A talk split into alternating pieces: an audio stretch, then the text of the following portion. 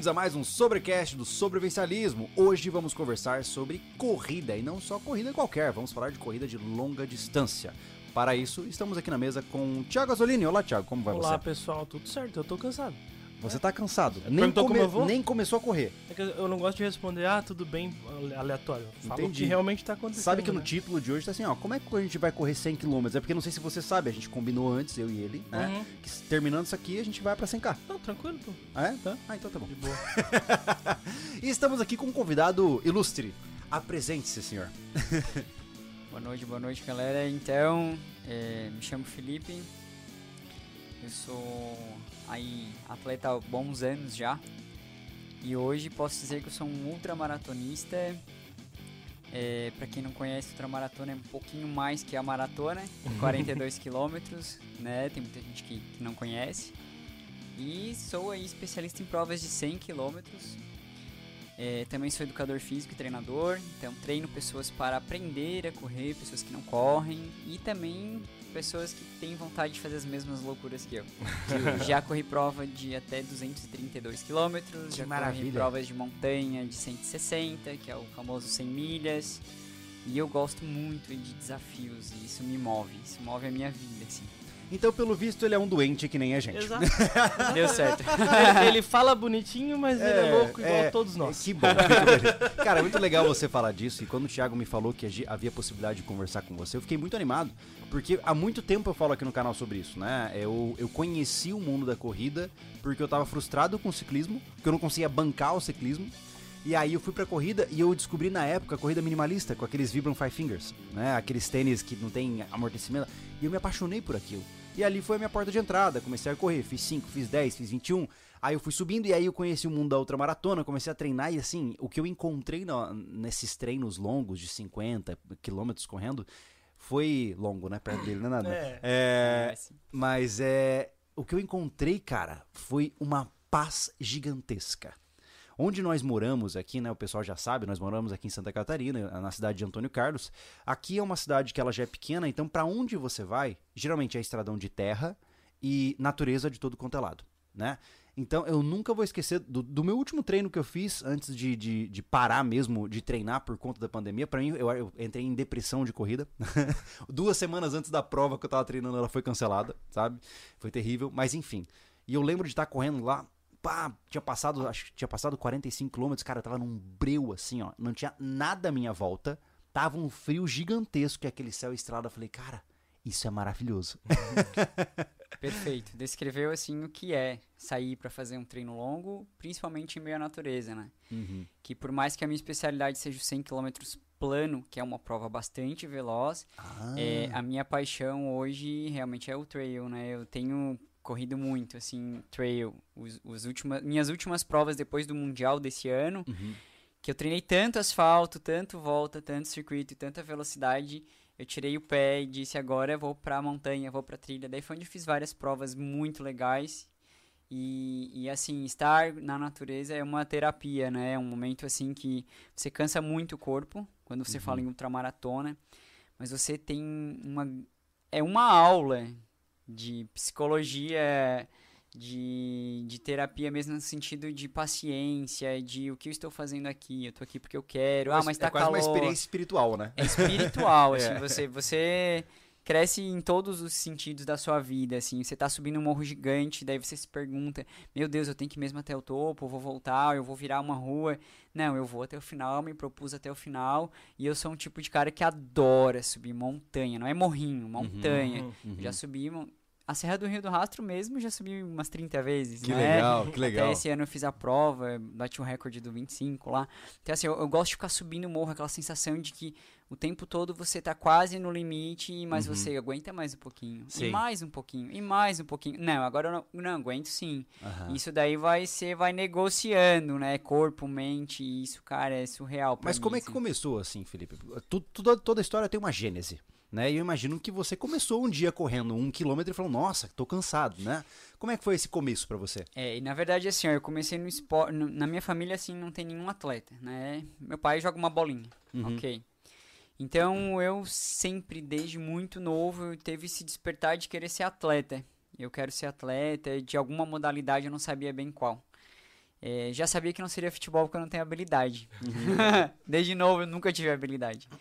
Então eu fui experimentando várias modalidades desde os meus 12 anos, assim. Até que eu caí na. Já joguei vôlei, joguei handebol, joguei futebol. Eu caí na natação, que foi onde eu comecei a levar um pouco mais a sério. Daí eu nadei alguns anos. E daí eu comecei no triatlo e fui experimentar a corrida. O meu primeiro dia que eu saí pra correr, assim, foram já 5 quilômetros. Eu consegui correr 5 quilômetros sem parar. Eu, tinha, eu era novo, eu tinha uns 18 anos, eu acho. Que eu corria assim direto. Hoje você tá com quantos anos? Hoje eu tenho 33. Uhum. Faço 34 semana que vem. Ê, coisa boa. Então, assim, eu.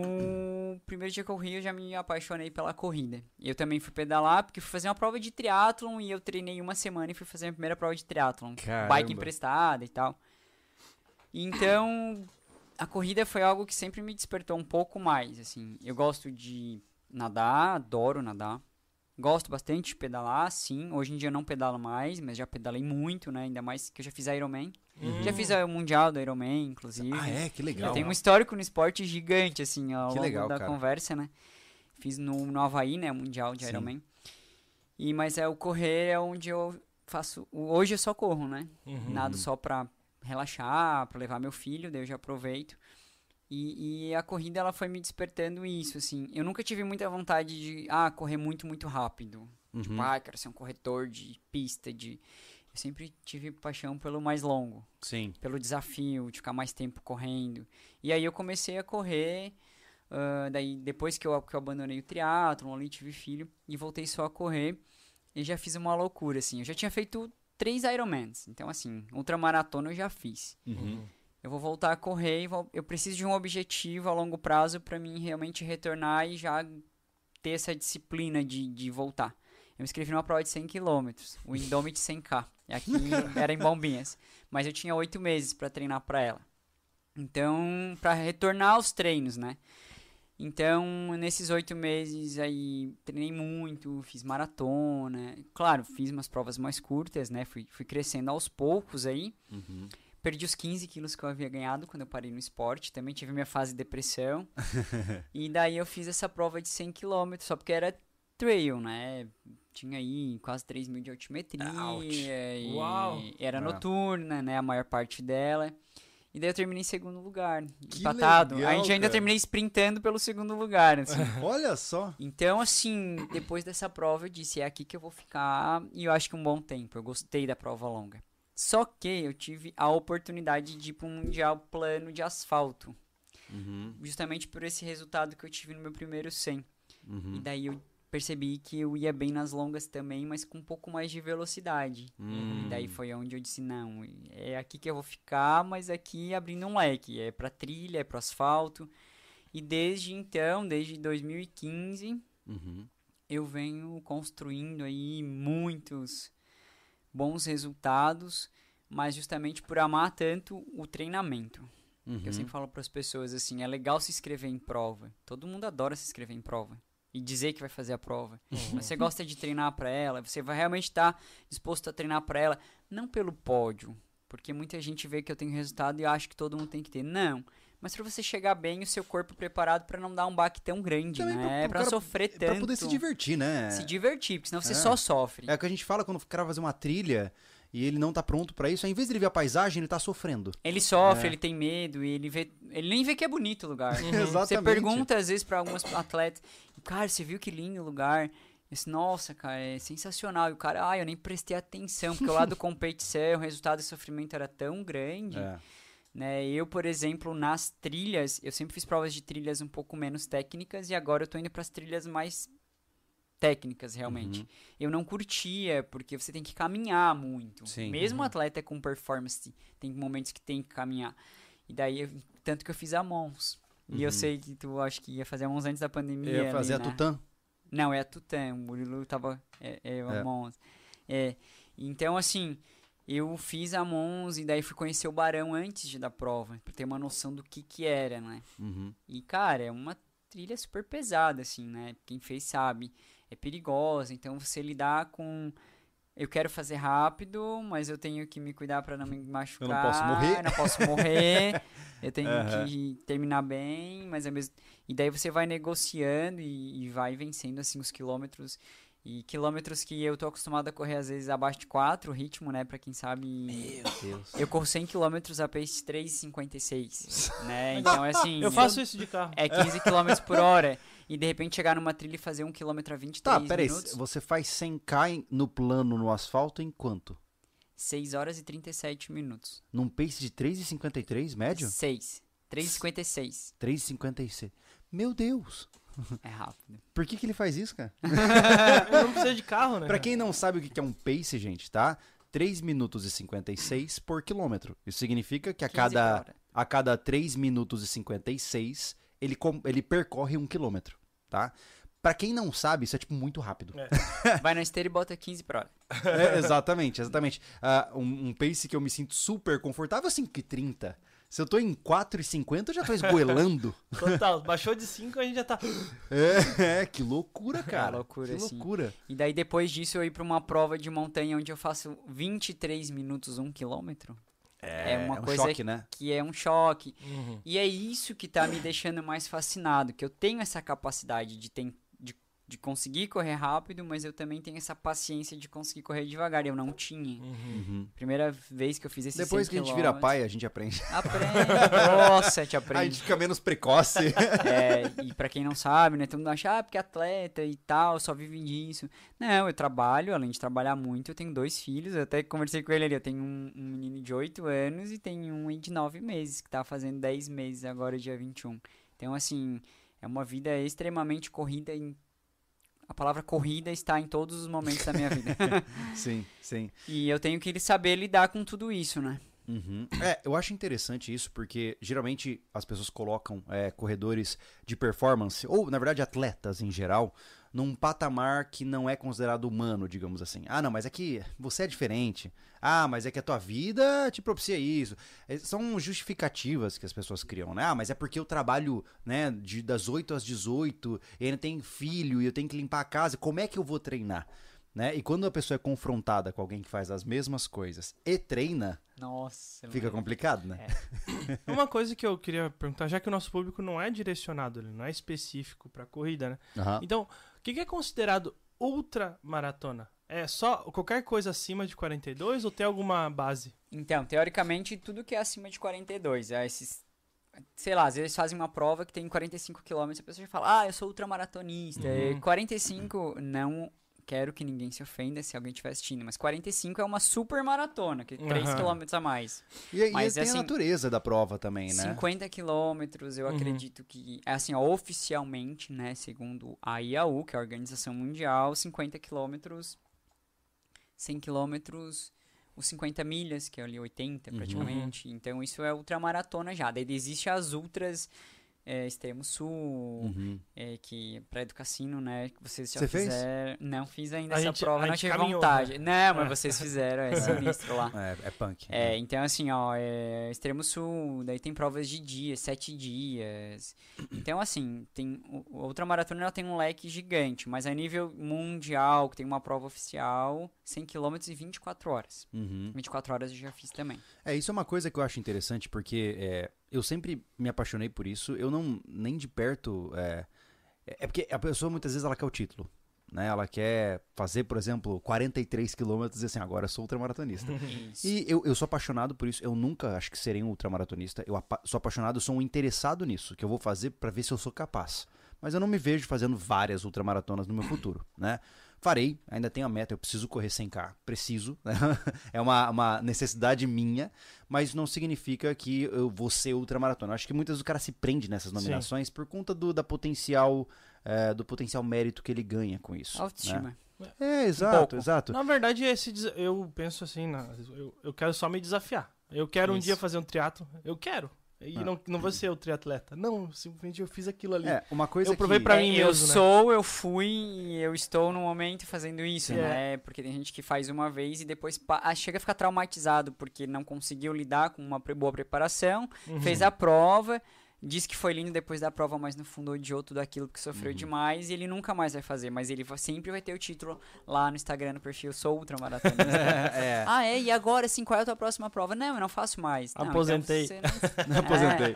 Mas é uma coisa que eu acho interessante é lembrar também, me corrija se eu estiver equivocado, Vamos lá. tá? É que a natureza da corrida de uma outra maratona é diferente de uma maratona. Né, até onde eu vejo. O pace é diferente, a proposta é diferente. Né? Agora, tudo bem, quando você fala aí do 100k plano, né, de asfalto, eu acredito que a pegada seja semelhante. Né? Isso. Agora, quando você fala de trail running e de corrida de asfalto, são. Cara, é que nem comparar carro esportivo com Jeep. Uhum. É, Total. é outra dinâmica, né? Até mais diferente, talvez, É. assim. É outra realidade, assim. O, a corrida, a maratona, o plano, a gente fica muito atrelado e bitolado em ritmo, pace, manter isso, velocidade. O trail é uma coisa percepção de esforço. Tô bem hoje, oh, oh, vou correr mais na trilha, hoje eu vou caminhar mais, vou curtir mais. Uhum. Hoje eu vou fazer vídeo, hoje eu não vou. Hoje Uhum. eu não, hoje eu vou, tô legal, hoje eu quero dar uma forçada. Você não vai fazer um vídeo Uhum. durante a trilha, porque você vai fazer rápido. Sim. Agora não, hoje eu tô num ritmo legal, confortável. Eu achei tão bonito que eu quero mostrar pras pessoas que é muito legal estar aqui. Ontem eu tava em Rio do Sul, tá? Só pra você ter eu Uhum. cheguei ontem 11 da noite e, e, e eu fui lá a trabalho, né? Os Jogos Abertos de Santa Catarina, também sou treinador de atletismo.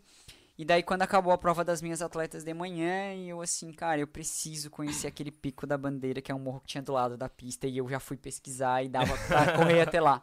Eu simplesmente me troquei e disse pra eles, me encontrem no alojamento. Aham. Ficava 7 km do alojamento, eu calculei que ia dar uns 16, 18 km. E até fiz vídeo, publiquei no Instagram, fiz um.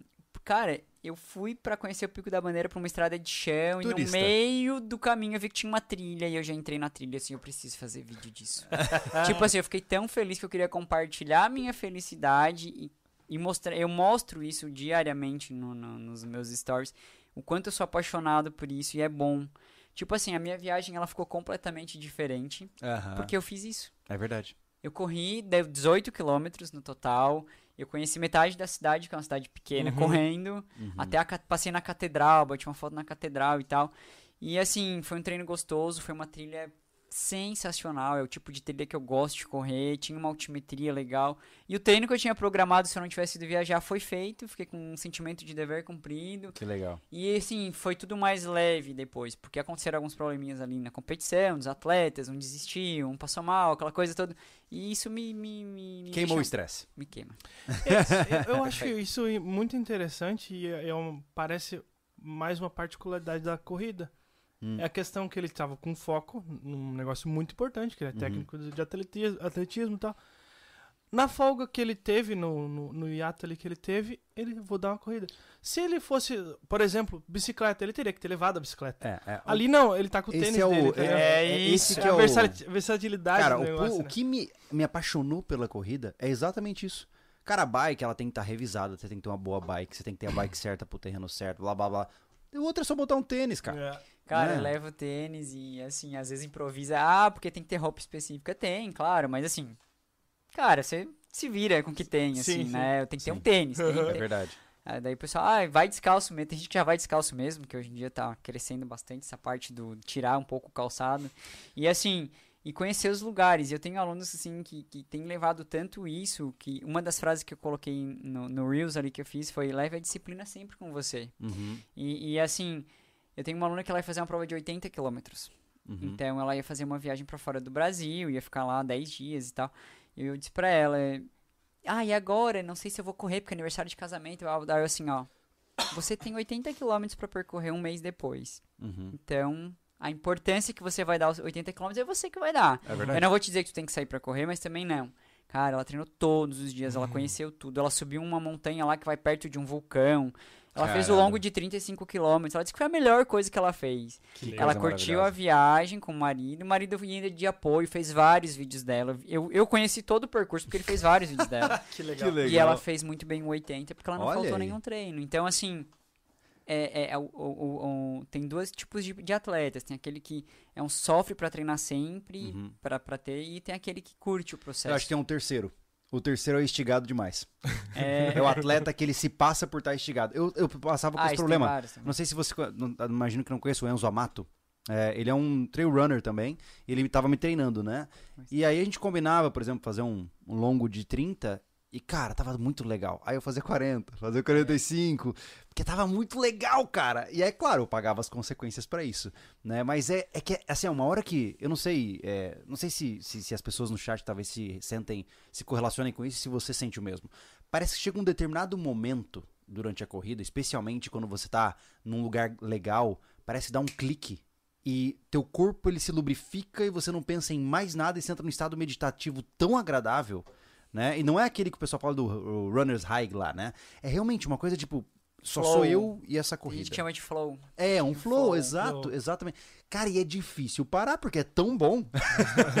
É que depois começa a bater fome, sede, mas, é. mas por um tempo você sai do ar, assim. É verdade? E essa é a parte terapia que eu falo, assim. Uhum. Putz, você se desliga, né? É, é verdade. Dá uma Diga. olhadinha no, no, no- aumentada no volume, Uma pessoal. aumentada? Tá bom, vou aumentar mais um pouquinho. Isso. Vamos lá, deixa eu. E, e na questão de levar, por exemplo, uma ultramaratona, nem sempre tu vai ter apoio, né?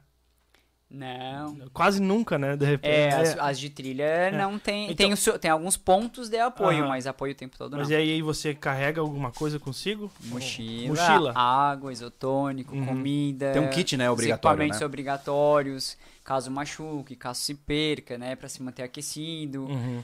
Tem, tem sim. Principalmente essa prova é- que eu fiz esse ano de 100 milhas da 100, foi lá no Rio de Janeiro, no Paraty.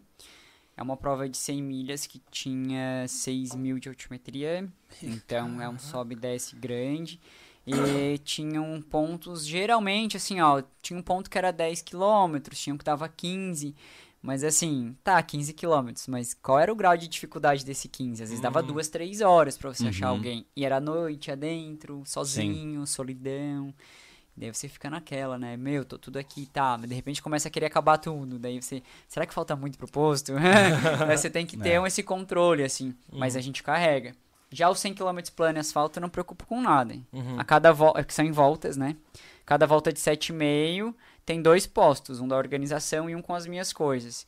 E as pessoas vêm até o meio da pista e me entregam na mão. Então, Uhum. assim, é outra pegada. É. Existem aqui no Brasil, é, eu sempre tive vontade de participar daquelas provas de 24 horas circulares, né? Que eu vejo que tem muito lá pros States e tal, que, pô, é uma pista olímpica, 24 horas, o cara tá chipado lá, e no final de 24 horas, quem correu mais ganha. Isso. Nós temos aqui? Temos bastante, tá? Esses dois últimos anos cresceu Olha muito. aí, porque hoje é, eu sou integrante da seleção brasileira desde 2016. E desde 2016 a gente começou a construir esse ranking, né? Pra realmente motivar mais pessoas a fazer e não ter essa de por que, que tal foi convocado e tal não. Como Uhum. é no futebol, por exemplo, Uhum. que tem essas divergências. Hoje tem um ranking. Hum. Ah, eu quero ir pro Mundial de 24 horas, ou eu quero só completar. Não importa, todo mundo vai estar na mesma prova Uhum. e esse resultado ele vai ser oficial, de uma certa forma. Então a gente tem várias organizações é, comprando a ideia. Uhum.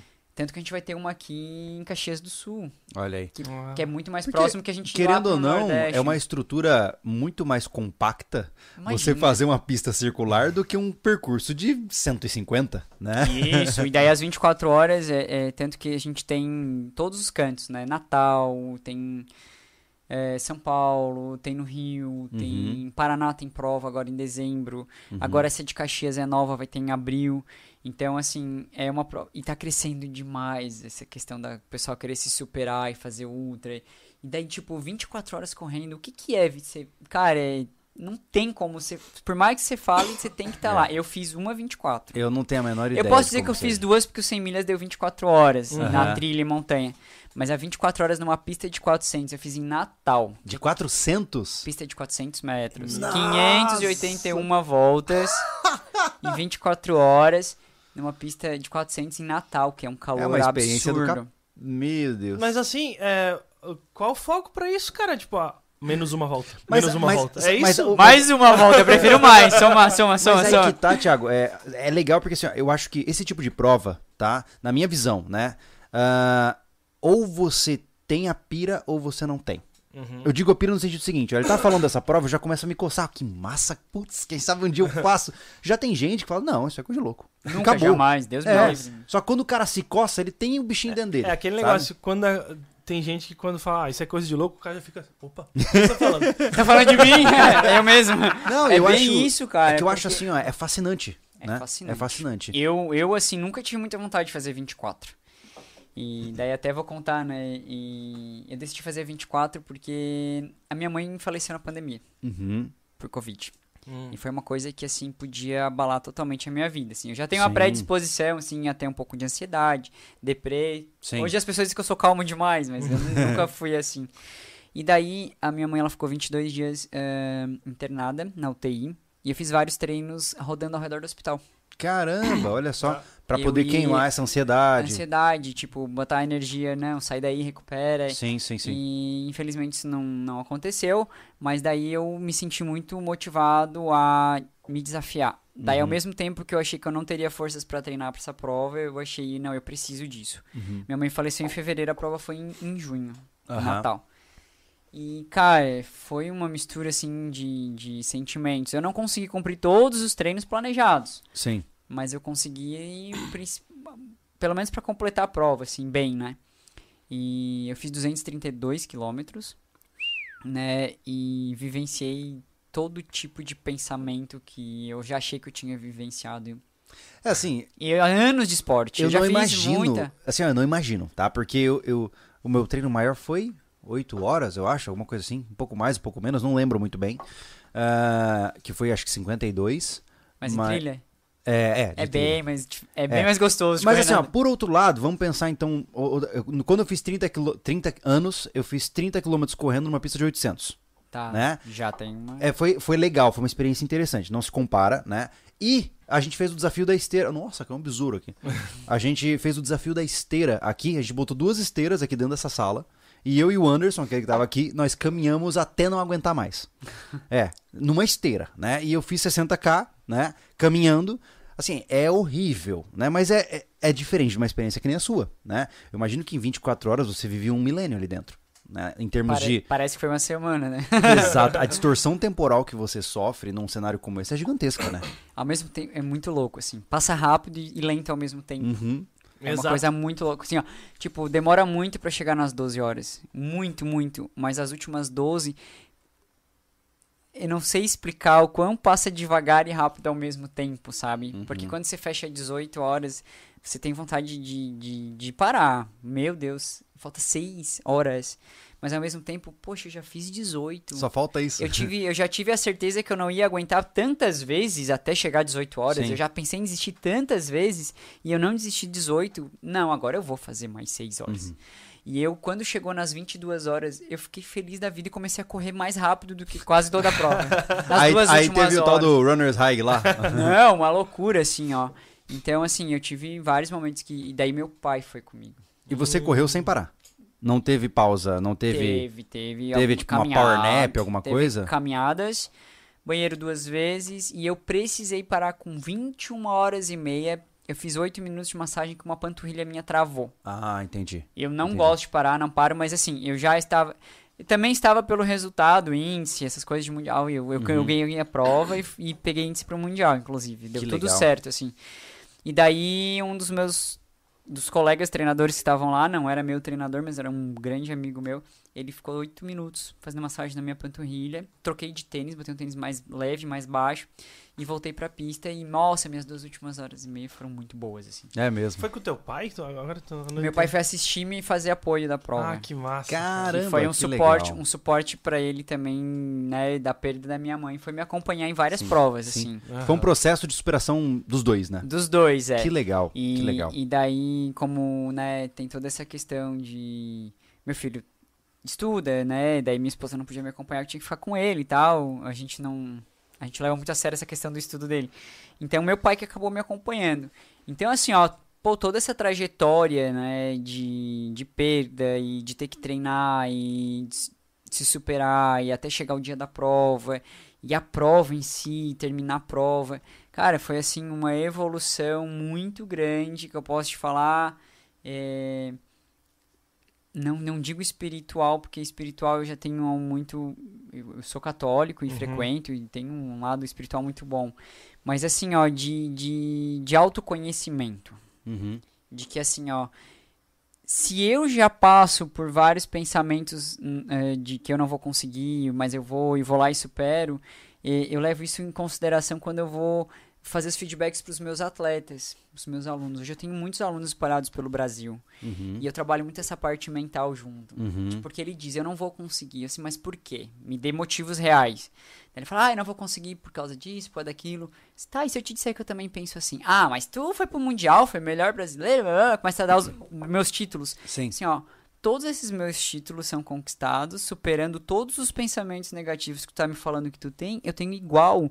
Ah, mas tu tem vontade de parar, eu tô da prova. Uhum. Até Sim. de 5 km, quando chegam 3,5, eu digo, o que, que eu tô fazendo aqui? Eu tô quase infartando, meu Deus do céu. E acaba. é. É. Daí você tem que saber o quê? Lidar com respostas, né? Porque você se faz perguntas durante o processo, né? Uhum. Quer ver um dia assim, ó, hoje eu acordei cansado porque eu também tenho filho bebê e ele dormi, não dormiu bem, acordou à noite. Claro que a minha esposa que dá atenção maior, que dá uma mamar, mas a gente acorda junto. Sim. E o que, que vai me levar a correr os 60 km treinando? Daí eu assim, eu escolhi isso. Primeiro. Ah, mas eu tô cansado. Eu não preciso fazer tão rápido, eu vou fazer o que eu conseguir. Ah, mas. Daí vem os mais, né? Uhum. Daí eu começo a correr. Eu- só pra você ter uma noção, os treinos longos pro Mundial pra treinar, trabalhar a minha mente, eu moro a 180 metros da beira rio de Tubarão. Uhum. Então, eu faço voltas de 3 km ao redor do rio. Passando 180 metros da minha casa. Ou seja, se eu parar, eu tô em casa. Sim. E eu faço 60 km ali. Fiquei 4 horas correndo ali ao redor, vendo. Dá pra praticamente quase ver minha casa. Passando na frente de casa. E, e eu tô fazendo isso porque eu quero. Ah, mas eu tô sofrendo muito, vou reduzir o ritmo. Pode reduzir. Uhum. Mas será que eu preciso mesmo reduzir ou eu tô me sabotando? É. É, eu tô me sabotando, eu aguento um pouquinho mais rápido. E, cara, é- é essas respostas que vão vindo junto com as perguntas é que te levam a um, a um, a um patamar diferenciado. É. isso que é ser ultramaratonista, eu falo. É vencer as barreiras mentais. Com Físicas, físicas nem se compara. Dores Uhum. tem, é cãibra, é não sei. Mas as mentais é, são É, mas sabe que eu sempre disse que uma das melhores formas de terapia é a corrida. Eu sou psicólogo, né? É a minha formação e a minha paixão, né? E eu sempre enxerguei o esporte, de maneira geral, como um processo terapêutico incrível. Porque o esporte, num- numa pequena cápsula, né? Por exemplo, nunca corri 5 km, vou correr 5 km, né? Naquela pequena cápsula de tempo de 5 km, você vai enfrentar todos os fantasmas. Tudo que você não quer enfrentar vai estar ali dentro, né? Ah, Júnior, mas 5 é fácil. Ok, vai pra 21, vamos ver o que vai acontecer. Você vai enfrentar novos fantasmas. Como você disse, quando eu corri 24, eu encontrei coisa que eu nem sabia. Porque realmente é um processo terapêutico. Você vai passar por vários enfrentamentos e você vai ter que desenvolver mecanismos de enfrentamento para continuar em frente enquanto seu corpo se desgasta. Olha que coisa maravilhosa, né? Isso pra mim assim é, é incrível, né? Então quando eu estou nessa posição, eu falo que maravilha estar aqui. É terapia de graça, né? E, e realmente, por vários momentos muito difíceis da minha vida, o que eu fazia era sair pra correr. Na hora. Cara, especialmente naquela época do capeta, né? Uhum. época que o pão, o diabo, o pão que o diabo amassou, eu botava o tênis, botava a hidro, fui. E eu nem sabia quanto eu ia fazer. Eu só ia. Eu ia sentindo o que eu queria fazer naquele dia. E eu não sabia o roteiro, eu só ia. E é extremamente recompensador, é gostoso, é tranquilizante você passar por esse processo, né? Eu vejo que muitas pessoas têm aversão ao exercício físico por causa do desconforto físico, mas elas não conhecem esse outro lado, né? O que é- e o pós também, né? É. Porque, assim, além de toda essa parte mental, é físico, você libera muita coisa, muitos hormônios. E quando você termina e toma um banho, você, ai, cara. É delicioso, né? Eu sempre É. falo, pensa no pós, no processo, mas É. no pós também, né?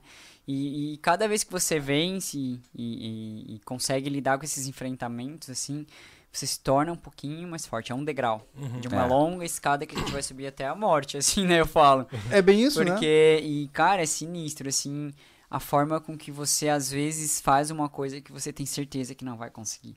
Eu, nas 24 horas, assim, ó, eu- com 6 horas de prova eu já não tava me sentindo bem ali dentro. E era pra mim estar sentindo bem. Sim, com histórico, sim. Porque com histórico de treino e tal, e tava muito calor, eu tive enjoo. Com 6 horas eu tinha vomitado. Isso era pra estar acontecendo lá com 15 horas. Sim. E eu assim, meu Deus, eu não vou aguentar. Eu vou aguentar, não, eu vou pelo menos até 10 horas, pelo menos até 12 horas, pelo menos até. E você vai se jogando, de repente, não, mas 20 minutos. E esse 20 minutos ele se procriou até Sim. durar 6 horas, né? É. Tipo, é a mesma coisa que é, que a gente faz com os iniciantes. Poste, vamos só até aquele poste. Uhum. Vamos só até aquele carro. Vamos só mais 30 segundos.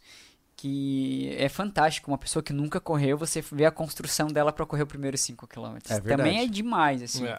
E é legal esse parâmetro de comparação, né? Você pensa assim, não, cara, só mais dois quilômetros. Hoje eu tô no só mais dois, né? Agora, é, realmente, quando você começa, eu vou até aquela placa.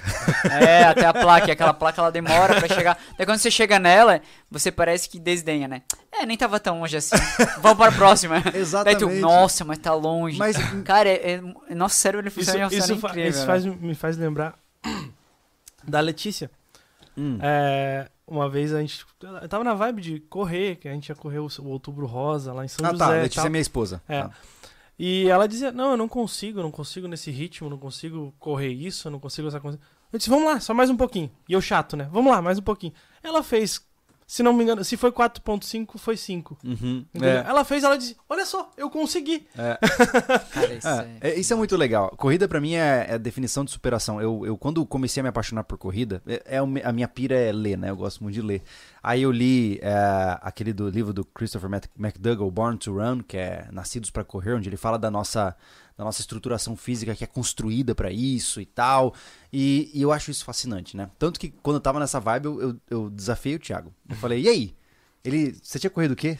8 quilômetros no máximo, né? Quando tu falou, Quando eu te desafiei. 5? Eu falei pra ele, ô, vamos fazer 21? Na lata. Não, loucura. E ele, ele topou e, e foi lá e fez. Foi uma experiência incrível pra Uhum. ele, né? Foi uma, Foi uma, uma felicidade que eu não conheço. É, é uma bem experiência deliciosa, né? É, Aquela coisa de, Eu senti.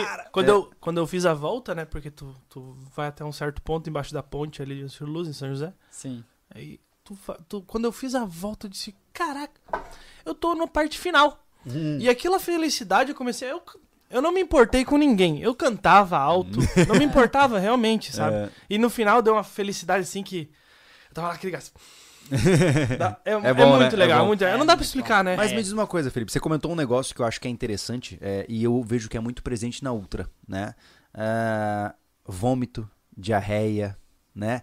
Isso faz parte da, da vida do, do ultramaratonista, né? Assaduras, bolhas nos pés. Por mais louco que pareça, né, cara? Eu, eu- óbvio, né? Quem sou eu pra falar da experiência dele, mas é. Eu passei nisso em pequenas etapas. Quando eu tava treinando forte, eu já tava sem duas unhas do pé. É, teve um dia que eu tava num treino e, mano, bateu uma diarreia explosiva. né? Foi. Explosiva é aquela coisa que você abaixa, aquela... Qualquer embora. lugar e não Em pensa. qualquer É, lugar, exato. Acontece. É, é assim, ó, eu sei que pro mundo normal é insano pensar nisso, né? É, não, isso é comum, pra mim é super comum. Mas é isso que é louco. Então, assim, é normal o cara sair botando os bofs pra fora depois de 15 horas correndo, cara. Não, imagina. Você já passou, assim, por, por cãibra estomacal muito forte durante corrida? já. Já, já, já tive. Olha, eu comecei a parar de ter esse episódio esse ano. Porque É assim, eu tenho mesmo? experimentado que a gente vai atrás do quê? Comida, bebida, o que que a gente pode fazer, né? Uhum. Eu conheci um isotônico maravilhoso, bem, me tirou esse enjoo que eu sempre tive, né? Ele é feito do açúcar mascavo e adicionado cortelã. Olha só. Olha que coisa mais natural, né? E é isso, é sobre isso. Não, e ele quente é gostoso. Uhum. Olha. Ele meio que mistura, pode ser chá, pode ser gelado. Ele cai bem, o hortelã ele cai bem no estômago, bum. Uhum. E cara, depois que eu experimentei isso assim, até quem me indicou foi uma nutricionista que, que ela é de Floripa e ela treina muito aqui em Antônio Carlos por causa da altimetria. Ah, olha É. só. A Franciela Santini. Ela é minha amiga de até seleção. E ela, assim, cara, esse isotônico é maravilhoso. Daí, bum, parei de ter enjoo.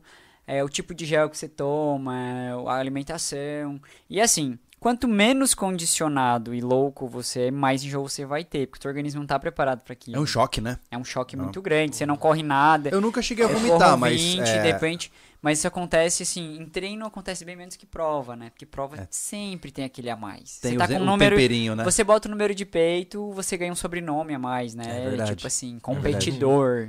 É ah, verdade. mas eu vou só pra completar, eu não tô nem aí pra Ah, pódio. que Todo mundo tá fala lá. isso, mas tem alguém na tua frente, tá perto da chegada, você vai ultrapassar essa pessoa. Vai. Todo mundo é assim. Não me diz que não. É verdade, é verdade. O legal, o legal era, nesse caso aí da, da minha maratona, foi isso. Eu olhava o cara, eu vou ultrapassar você. Mas assim, Você eu não não- pode ser mais rápido Eu, que assim, eu. ó, eu não nego. Eu sou extremamente competitivo nesse caso. Eu não tenho a capacidade de competir tanto, eu né? sou mais competitivo. Não, não, eu sou. Mais é, Mas assim, é, é- é- eu gosto de. A primeira prova difícil que eu fiz assim na minha vida, eu morava em Mato Grosso do Sul ainda, eu fiz o Pantanal Extremo lá, que era 13, 15, não sei, não lembro mais. Acho que era 15k. Nada demais, mas era no meio do Pantanal, cara. E tava tipo assim, 42 graus, umidade 90%, eu tava dando uma sauna correndo. E era insano. Só que eu tava lá e, e eu tava naquela pira assim de. Eu já vim até aqui, eu dirigi 300 quilômetros pra chegar aqui. Eu não vou deixar aquele cara ficar na minha frente. Eu vou fazer valer a pena. Tanto que, esse- cara, é, eu, eu lembro assim, ó, quando eu virei na última reta, porque se passa por dentro de córrego, é uma nojeira. É- é- vira na, na última reta, assim, ó, tava perto de dar aquele teto preto, sabe? Tava indo e comecei a dar uma variada. Eu falei, agora é tarde demais pra desmaiar, Júlio. e você vai indo. E é realmente é um, é um, é um monólogo consigo, né? Que você fica, né? Cara, e assim, ó, é, sobre, sobre essa questão de. que a gente falou um pouco atrás do, do- de atingir o flow, né? Uhum. Então, assim, é muito difícil você conseguir atingir isso competindo, né? Porque você Ah, tá imagino. competindo, ah, eu tô Tá. competindo feliz, não, vou ganhar de todo mundo. Não é assim. Não é. Ou você é competitivo, ou você atinge o flow. coisa, quero beber o sangue dos meus adversários, né? É, tem gente que é esse nível. Eu, eu consigo, eu consigo, eu sou competitivo, Aham. Mas eu consigo ainda botar, assim, a minha performance em primeiro lugar. Certo. Pra mim atingir a minha melhor performance, eu preciso fazer tudo certinho. Então, se eu fizer tudo certinho, como hoje em dia eu estou no nível que eu estou, eu sei que serei competitivo contra os outros. Uhum. Agora, se eu pensar só no outro, o cara pode não estar bem no dia e É eu verdade. tentar ficar na. Ou ele pode estar no melhor dia dele e eu não. Então, assim, eu não me prendo muito só aos concorrentes. Eu me prendo muito ao meu resultado. Sim, claro. eu- porque hoje eu atingi uma maturidade muito grande. Cara, eu já fiz. Nossa, eu já saí pra competir mais de 300 vezes. Muito mais de 300 Meu vezes, Deus. assim, né? E só ultramaratona, só esse ano eu fiz 10. Nossa. Ultras. É coisa, hein? fora as quatro maratonas, fora os treinos de ultras. Sim. Que se cada treino eu contar como ultra, esse ano eu já fiz umas que 30 ultramaratonas. Sim. Então, assim, é muito sinistro, assim. é, hoje meu corpo, ele já tá meio calejado. E assim, me pergunta quantas eu lesionei esse ano? Nenhuma. Uhum. Eu não tenho. Porque eu tenho noção do que, que é chegar próximo do meu limite, no meu limite ultrapassar ele. Isso é muito Hum. legal. Esse ano eu não cheguei no meu limite nenhuma vez, eu cheguei próximo. Uhum. Antes de chegar no limite, eu. Legal. Porque ano passado, a minha última ultra do ano passado, eu passei mal e parar no hospital. Ia. Hum. Porque eu estava competindo o 100 até o último quilômetro. Deu- Entendi. Deu muito próximo o resultado. Então ele me ultrapassava, eu ultrapassava ele. E eu já tava enjoado e tava muito calor, e eu não tomei água, eu fiquei uma hora e meia sem tomar água. Nossa. E daí eu desidratei, eu já sabia que eu estava desidratado, eu já sabia que eu ia passar mal no final da prova, mas eu queria ter, eu não podia desmaiar. Uhum. Daí eu via, não, eu tenho certeza que eu vou desmaiar a qualquer momento, mas só falta tipo 3 quilômetros, então eu vou ter que ter esse controle e puxar a força não sei da onde. E terminou a prova. Só terminou a prova, bum, caiu, eu tive cãibra quase que o corpo inteiro, até nas Colapsou. costelas, assim. Nossa. E fui parar no hospital. E a maioria das minhas fotos e vídeos de chegadas eu estou sorrindo, mesmo Uhum. competindo, porque eu chego próximo do limite. E nessa prova eu passei. Uhum. Daí eu disse, não é isso que eu quero vender para as pessoas que eu treino, para as pessoas ao meu redor. Minha Sim. esposa estava grávida, ela ficou muito preocupada, eu estava em São Paulo, eu estava aqui. E na hora ninguém falou nada, mas ela já sabia que tinha acontecido alguma coisa, que todo Sim, mundo sumiu, claro, né? ninguém mais me filmou. Daí de repente pai, ah, não, é porque assim ele tá lá no hospital. Ah, pronto, né? Já era, né? Vai parir ali já, né? Então, assim, ó, é... E isso é muito legal, porque daí atingir essa maturidade assim, ó, eu vou tentar chegar na minha melhor performance hoje, e isso vai gerar o meu resultado. Sim. É legal você falar isso porque eu vejo que existe uma onda nova de pessoas chegando com a vibe do David Goggins. Né? Não sei se você conhece esse cara. Ah, eu vejo que ele é uma linha de inspiração pra muita gente que tá entrando agora. a história dele é assim, ó, ele era um cara que era detetizador, sobrepeso, ele, ele se considerava um completo fracassado. Dia ele viu um programa dos Navy SEALs lá na TV e ele decidiu, ser isso aí. E o cara meio que virou uma chave e, assim, é, ele... Eu, eu li o livro dele, que é o Can't Hurt Me, né? Que não pode me machucar. Mas assim, ele já chega num nível, eu considero, é, arriscado de vida. Ele correu uma ultramaratona, obrigado, todo final de semana durante um ano. Ah, sim. É, e ele, a prova de 24 que ele fez, é, ele chegou a ter quase falha dos rins, né? Ele, ele, ele, ele urinou sangue, sabe? Ele teve fraturas nos pés. Ele, che- ele chega num patamar de extremo que não é nem um pouco saudável, na, na minha, na minha concepção. Só que assim, existem muitas pessoas que olham pra esse cara e falam assim, cara, se esse cara faz, eu quero fazer também. E você não acha que existe um. Existe um risco aí nessa parada de superação, onde a pessoa, talvez por não conhecer o seu próprio corpo, morre? Eu sou. Eu já perdi alunos por isso, né? É mesmo? Sim, o cara chega pra mim e diz, cara, então, eu queria te procurar pra ser meu treinador e tal. Então, assim, é, tá, e qual vai ser o teu objetivo? Qual é o teu objetivo? Eu faço todo um questionário, né? Não, eu quero fazer 24 horas, é daqui 4 meses. Ui. Eu assim, ah, tá, não, beleza. Mas daí, assim, quantas provas de, de ultra você já fez? Maratona? Ah, não, tipo, eu tava pensando em fazer minha primeira maratona mês que vem. daí eu assim, não. Caraca. Ou você cancela 24, eu não te treino. Acho que eu contei até pro, é, pro, pro Murilo que, que tá me acompanhando aí, que fez esse, essa ligação pra, pra eu estar É, aqui hoje, que- né? O Murilo tá aqui com a que gente. nos apresentou, né? Ele conhece aí o trabalho há bastante tempo. Então, assim, daí o cara, não, mas eu vou fazer a qualquer custo. Assim, então procure alguém que te oriente a isso, porque isso eu não... Se você me falasse assim, ó, É irresponsável, né? é, 100 quilômetros, eu poderia pensar na possibilidade, contra a minha vontade, de tentar te entregar o mais treinado possível. Uhum. Mas assim, ó, a planilha que você faria seria mais ou menos essa. Daí eu falo mais ou menos o que, que ele teria que treinar. Não, você tá louco, eu não tenho tempo pra isso. isso. Então não faça isso. Ele não vai conseguir. É, é isso que eu É. falo. Eu acho interessante. Tem que ter limite, tem que ter. Eu tenho. Nossa, eu queria que ele estivesse escutando que ele já ia até comentar ali. Cara, ele cancelou acho que as próximas três provas dele. Ele já fez uma vez 24 horas, mas na época ele conseguia treinar. Hoje ele tá com filho, não sei o quê. Ele não consegue sair pra cumprir 30 quilômetros. Que não dá tempo, é 25. Pô, mas aí. Não vai fazer ultra. Isso não é ser ultra. É Não ser dá. ultra é preparar seu corpo pra chegar lá. E daí eu, eu, eu também tento vender isso no sentido vender que eu falo não, é motivar e incentivar as pessoas. É, entendam que o nosso corpo ele é humano e ele pode falhar a qualquer momento. É. Tem pessoas que morrem fazendo ultramaratona. Claro. Óbvio. E, e se não morre no dia, morrem dois dias depois. É, já teve é, PCR numa maratona de Floripa, né? Teve, teve. Tem, É, cara, assim, gente, ó, é, É, imagina. São Sal é um desgaste tremendo. Nossa, é, eu, eu lembro, eu, ten- eu tinha, quando eu tava treinando forte, eu tinha uma luta constante pra continuar com algum peso viável. Porque eu tava, eu, eu só caía de peso, cara. E eu comia que nem um capeta e suplementando e tudo, e não dá jeito. Porque você vai fazer um longão, é 4 mil calorias, né? Aí você imagina uma pessoa que nunca treina direito, né? Ah, eu não tenho tempo. E o cara sai pra correr 10 horas. Não vou nem falar em quilometragem, vou falar em 10 horas de esforço contínuo. Cara, pro cara colapsar por falta de o- seja lá o que for, é muito rápido. É muito. Né? Dois palitos. A questão, que eu, pegar isso aí, né? Existe um. Tem a parte mental que tá- a gente tava falando até agora, né? Tem todo esse preparo aí que, que deve conter, mas assim, existe um, um porte físico pra ultramaratona? Por exemplo, ó, Thiago, que tá aí com, sei lá, 16% de gordura, 90 kg, 1,80m, esse cara aí não, não serve pra ser ultramaratonista. Ele Existe cons- esse tipo de Ele coisa? consegue, mas ele vai ter um pouco mais de esforço, né? Uhum. Um pouco mais de limitações. O ideal, ultramaratonista, até quando eu vou dar palestra, é engraçado. Ele chama Felipe Costa, daí eu chego lá na frente, tipo, as pessoas ficam olhando assim. Aquele, é tu? é ele? Sim, prazer, eu sou o Felipe, eu sei que eu, né, com meu 1,66m, É. 53,5 kg, 54 quilos, sou ultramaratonista que eu ia falar pra vocês, tipo, cara, sério, É. quanto mais leve, menos peso pra carregar, e Uhum. quanto mais leve, menos ah, impacto nas tuas articulações. É verdade. Ultramaratonista, assim, pouquíssimos que têm um pouco mais de peso se destacam. Hoje, por exemplo, o atual recordista mundial, que bateu os dois recordes esse ano, dos 100 e das 24, ele é um pouquinho... Ele é magro, bem magro. Uhum. Ele é um pouco, mas ele é um pouquinho mais musculoso, assim, vamos dizer. ele- Uhum. mas é um perfil genético dele. E ele consegue, né, lidar com isso. Mas ele treina, tipo, 300 km por semana. É, mas a regra, na minha concepção, isso aí tá próximo do que a gente fala pra qualquer outro esporte, cara.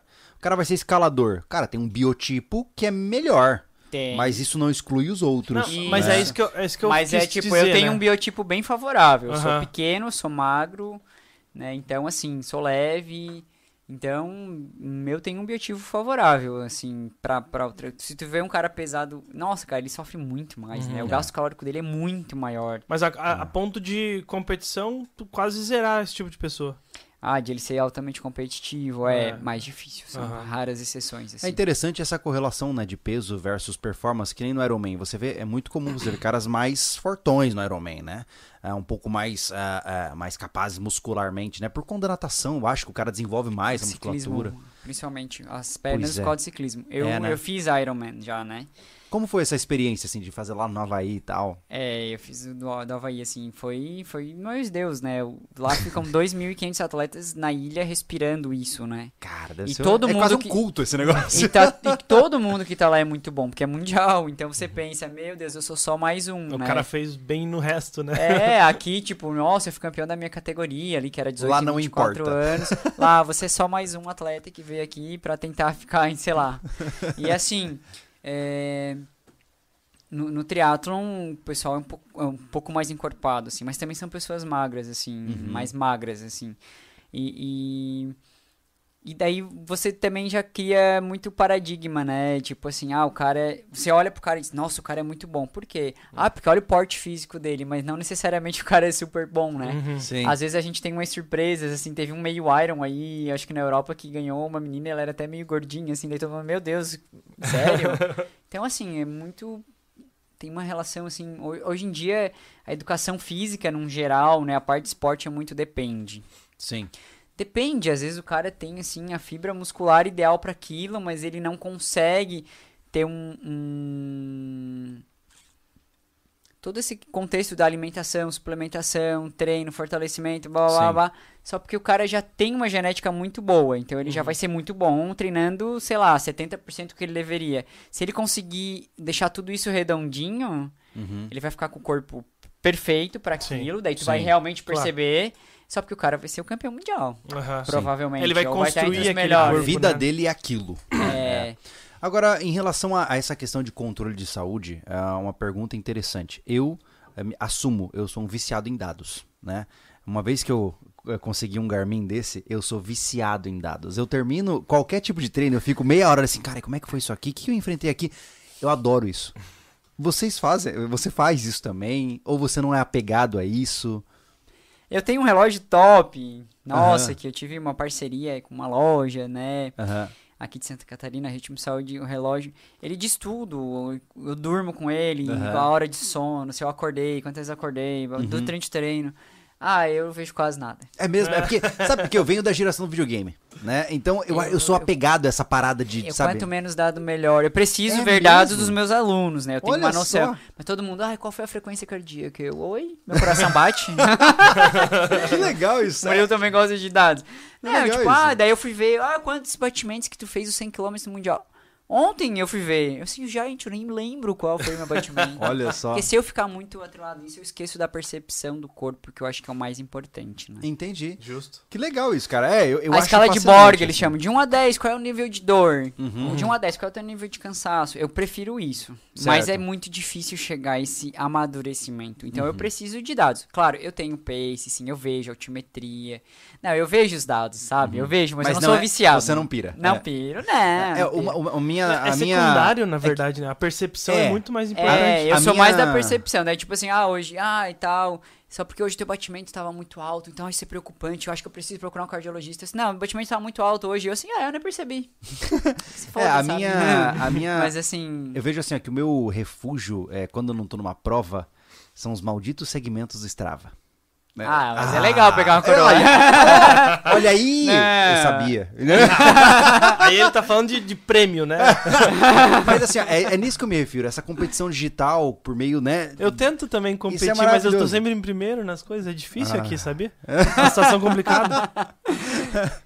Mas é legal é, entender que hoje você tem essa possibilidade, né? Por exemplo, hoje eu saio pra dar um pedal, pra dar uma corrida, e eu tô competindo com pessoas que eu não conheço, e eu nem precisei me inscrever numa prova. Isso é, isso é tão legal, cara, É sabe? legal. É, se for pra, pra- pra- parar pra pensar, te dá uma versatilidade e querendo ou não, uma motivação a mais. Eu tenho um roteirinho que eu sempre faço aqui, e quando eu tô chegando perto daquele segmento, o relógio já avisa, ó, tá chegando, tá chegando. o cara já começa a ficar pilhado, né? Então, são, acho que são formas de você se É, motivar, eu, eu né? sou o contrário, assim, eu saio e faço o treino, ok. E daí depois eu vou ver que tem as coroinhas, alguma coisa. daí, Aham. tipo, ah, tem segmento. Daí às vezes desperto. Não, eu vou lá de novo pra tentar melhorar Sim. ou tal. Mas às vezes, assim, é muito legal quando eu vou sem parâmetro nenhum, não E sabia que consegue. E a segmento. E, de coroa. repente, nossa, não, teve um treino mesmo. Eu tenho. Eu tenho uns três alunos que são muito viciados em Strava. Hum. Muito, muito, muito. E eu ganho a coroa, ele vê antes que eu mesmo tenha visto. Daí assim, nossa, eu ganhei quatro coroas, assim, tipo, Nossa, eu ganhei quatro coroas e nem, nem forcei tanto assim. Mas daí, tipo, duas semanas depois alguém pega essa coroa. Daí sim. mas, tá, mas pera aí, aquele dia eu não tava treinando forte. Então eu vou ter que ir lá de Não, novo. não vem se achar. Pegaram duas coroas minhas, assim, há pouco tempo. Estão me preparando psicologicamente pra ir pro local. Daí eu vou. Sim. Mas é porque, assim, ó, é, eu não. Isso daí é uma forma que eu estou encontrando, às vezes, de me motivar. Porque, assim, ó, eu treino há muitos anos, né? Muito disciplinado e todo dia. E a gente tem fases de dar uma baixada. Daí isso daí me motiva. Daí às vezes eu tenho que procurar. Assim, sim. o que, que eu vou procurar? Ah, lembra aquela coroa que eu perdi em tal lugar? Legal. Eu vou lá, Mas eu acho que resgatar. são ferramentas, né, É. que a gente tem que construir, né? Como eu falei pra pra você nos podcasts, quando eu vou correr, por exemplo, na cidade, que é um lugar mais barulhento, eu, eu não suporto correr em lugar barulhento. Assim, ó, quando passa caminhão, pra mim tira o prazer da corrida. Pô, eu boto o fonezinho e vou ouvindo um audiolivro, vou ouvindo um podcast. São ferramentas que o cara usa pra se motivar a correr, né? E eu, eu acho que assim, ó, se você aí, por exemplo, que nem eu, né, gosta de ir lá ver um segmento, pô, vou tentar atacar aquele segmento, que nem a gente conversou, se isso funciona pra pessoa, que maravilha, ela tá em movimento, sabe? Eu acho isso legal pra caramba, né? É mais uma ferramenta, né? Tu tem que saber as ferramentas que tu tem na mão, né? Não tem o que fazer. Exatamente. É igual quando a gente tava na praia do cassino, teve uma hora lá que eu. Cara, eu preciso colocar o fone e ouvir uma música, senão É. eu vou enfiar a cabeça dentro da areia. É, exatamente. É isso, o cara exatamente. tem aquela ferramenta ali, utiliza e toca o pau. É verdade. É. O problema dessas provas longas é que a gente fica bem judiado, né? É, eu não sei se você. O tempo de recuperação, por exemplo, dessa de 24 horas pra você, quanto tempo foi? Aí a gente vai entrar num assunto meio delicado, tá? Ah, É que assim, faço o que eu digo e não faço o que eu faço. sim. Meus alunos, eles deveriam fazer uma ou duas ultramaratonas por ano. E Aham. olhe lá. Então, como eu falei, eu fiz 10, sendo que teve três que foram três semanas seguidas. Meu Deus. É. Meu Eu corri os 100 km do Mundial. Sete dias depois eu estava correndo a serra, sábado e domingo. Eu corri o 25 sábado, Meu 42 Deus. domingo. Uma semana depois eu fiz uma meia maratona. Uhum. Daí não, eu folguei um final de semana de prova e fui fazer a Mons 50 km. Caraca. E depois da Mons eu ainda encaixei logo em seguida, né? Eu fiz o 55 de gramado Mas e é, o Indomit 42. E, e assim foi. E quando eu vi, eu já tinha feito tipo, uou, 5. é como então eu falei. são 52 maratonas por ano. A o- minha- o problema minha- a é minha- que ele é um drogado. Entendeu? A droga dele é a corrida. É, então assim, a minha recuperação ela é muito rápida. É muito mesmo? absurda, assim. Eu não cheguei a ter um. A gente não chegou a encontrar qual seria um exame específico pra entender o porquê. Eu acredito muito na constância e, e na bagagem e na casca que eu criei todos esses anos de Uhum. treinamento. Uhum. Mas assim, e, e peso, tem, tem várias relações. E não chegar e ultrapassar os limites. Ah, Porque é todas importante. essas provas eu consegui chegar bem. Até o Mundial. Eu cheguei e eu. Cara, eu fiz mesmo tão rápido. Eu baixei 29 minutos esse ano, meus 100 km no. Mundial. Caraca, que loucura. No início do ano eu corri 100 em 7 horas e 6. Uhum. E no Mundial eu fiz 6 e 37. Que coisa louca. E eu atingi o flow, assim, eu fui sofrer mesmo lá no final da prova, sabe? Fora a bolha que eu fiz, uma bolha gigante na sola do pé. Isso me Uhum. fez sofrer um pouco durante a prova na dor, mas não o ritmo. Sim. E de repente, assim, eu cheguei, eu cheguei bem, no outro dia eu fiquei um pouquinho dolorido, no outro dia eu tava com muita vontade de correr. E mundo, não, mas depois de correr 5km, não, eu não tenho vontade de correr. Eu tenho muita vontade de correr logo em seguida, porque eu gosto. E daí a prova da serra não era pra mim fazer a prova da serra, mas daí assim, não, eu vou ter um monte de aluno lá, eu vou só pra curtir, eu vou acompanhar um aluno. Não fui falar, eu fui o cara, aquecer. O cara se engana. O Eu, cara... fui, eu fui aquecer. eu aqueci e eu já senti, meu, meu corpo tá muito bom, nem parece que eu corri. Caraca. Tá, mas eu não vou largar tão forte. Daí eu larguei um pouquinho mais atrás. E o meu aluno estava liderando a prova, ele era o bicampeão da prova, ele ia pro tri. Disse, Não, ele fica em primeiro, se eu ficar em segundo, terceiro tá bom. E eu tô curtindo o ritmo. Isso já é acompanhar, né? Detalhe. Não, eu- mas eu tava bem atrás dele. Ele chegou a abrir, assim, mais de cinco minutos. Aham. E eu tava em segundo. Eu assim, nossa, cara, eu vou ficar em segundo uma semana depois do Mundial. E no outro dia eu correu 42, que sai de Treviso e sobe a serra. Eu disse, não, tá bom aqui. Mas de repente, eu- quando começa a subir, eu tenho uma ligação com a serra, assim, que é inexplicável. Eu já saí da minha casa e fui até lá, 80 km subir a serra correndo, mais já três vezes, né? Caraca. Eu gosto dela. E eu comecei a subir, comecei a subir, comecei a me sentir bem, me sentir, bem- me sentir bem. Até que assim, tava faltando 3 km pra acabar a serra, pra chegar, e eu avistei ele, meu aluno. Daí, assim, eu já estava me sentindo bem, eu continuei me sentindo bem. E não foi aquela coisa, agora eu preciso pegar ele passar ele. Gente, eu juro pra vocês que não foi isso. E assim, eu continuei me sentindo bem, eu estava bem, e eu ainda assim, ó, não vou tentar alcançar e passar ele agora, porque amanhã eu tenho que correr o 42. E tem premiação em dinheiro. E tem Ah, a soma das velho. duas provas que é o samurai. Então eu preciso ir bem nas duas. Hum. Só porque assim, foi tão natural que eu fui aproximando, aproximando, aproximando. Que tanto que quando eu cheguei nele, faltava exatamente um quilômetro naquela placa. Bem-vindo a Lauro Miller. eu pensei duas vezes, o que que eu faço? Falei pra várias pessoas, eu vou chegar nele e vou dar uma palavra de motivação. Eu vou chegar nele e vamos chegar juntos. Ou vou chegar nele e vamos competir entre... Eu estava melhor, porque eu tava aproximando. E daí eu cheguei nele e falei, e aí, bora, Seiko? E daí ele não ficou correndo no meu ritmo, ele deu um tiro na minha frente. Daí ele assim, ó, era a resposta que eu precisava, ele quer competir. Quer competir? Então, já que ele quer competir, a gente vai competir. Oh. Daí, o último quilômetro, eu... Ai, que legal, cara. Daí a gente... Daí eu cheguei, acho que deu 20 segundos na frente dele, ganhei a prova, bati o... re- Nós dois batemos o recorde, sabe? Que Que o recorde ficou no meu nome. Então, ele ficou muito feliz porque ele melhorou o tempo dele e tal. E daí, no outro dia, depois eu fiquei pensando, e amanhã, será que eu vou conseguir correr bem em 42? Mas assim, cara, eu não cheguei no meu limite. Uhum. Tanto que eu disse, eu fui aproximando dele, foi natural. Ele que largou mais rápido e acabou. E daí no outro dia, 42. Cara, tava menos um grau, acho, na, na largada. Depois já, já assim, subiu pra uns 3, 4. Uhum. E daí, de repente, eu assim, cara, e quando eu larguei no 42, eu disse, cara, eu tô tão bem quanto o 25. Caramba, Vai dar que certo. legal. Só porque daí não larguei que nem um maluco. Sim. E fui desenvolvendo, desenvolvendo, desenvolvendo. E daí eu ganhei a prova. Fiz praticamente o meu melhor tempo. E daí, tipo assim, poxa, eu ganhei as duas provas. Eu- a minha pretensão não era vir ganhar a prova, era vir tentar completar as duas provas depois do Mundial, que foi o meu auge. Porque Sim. o meu Mundial eu fui 13 terceiro do mundo, né? Aham. E eu fui primeiro da América Latina, Que legal, cara. tá? Que Inclusive legal. Estados Unidos, Canadá. Eu passei todo mundo no É, final. é, tudo que você tá falando, só tô lembrando que você falou que você tava com uma bolha gigante no pé, correndo num pace de 3,56. É, eu vou mostrar a foto depois pra vocês aqui na mentira, tá? Que é da minha bolha gigante no pé desde os quilômetros. Quilômetro Você tem o fo- a 15. foda da bolha? Tem. Mostra, mostra aí que eu vou botar na câmera pra quem tá no vídeo ver também. Só pra todo mundo ficar assim. "Ih". É, cara. Como, então, é que, como é que o cara conseguiu correr com isso?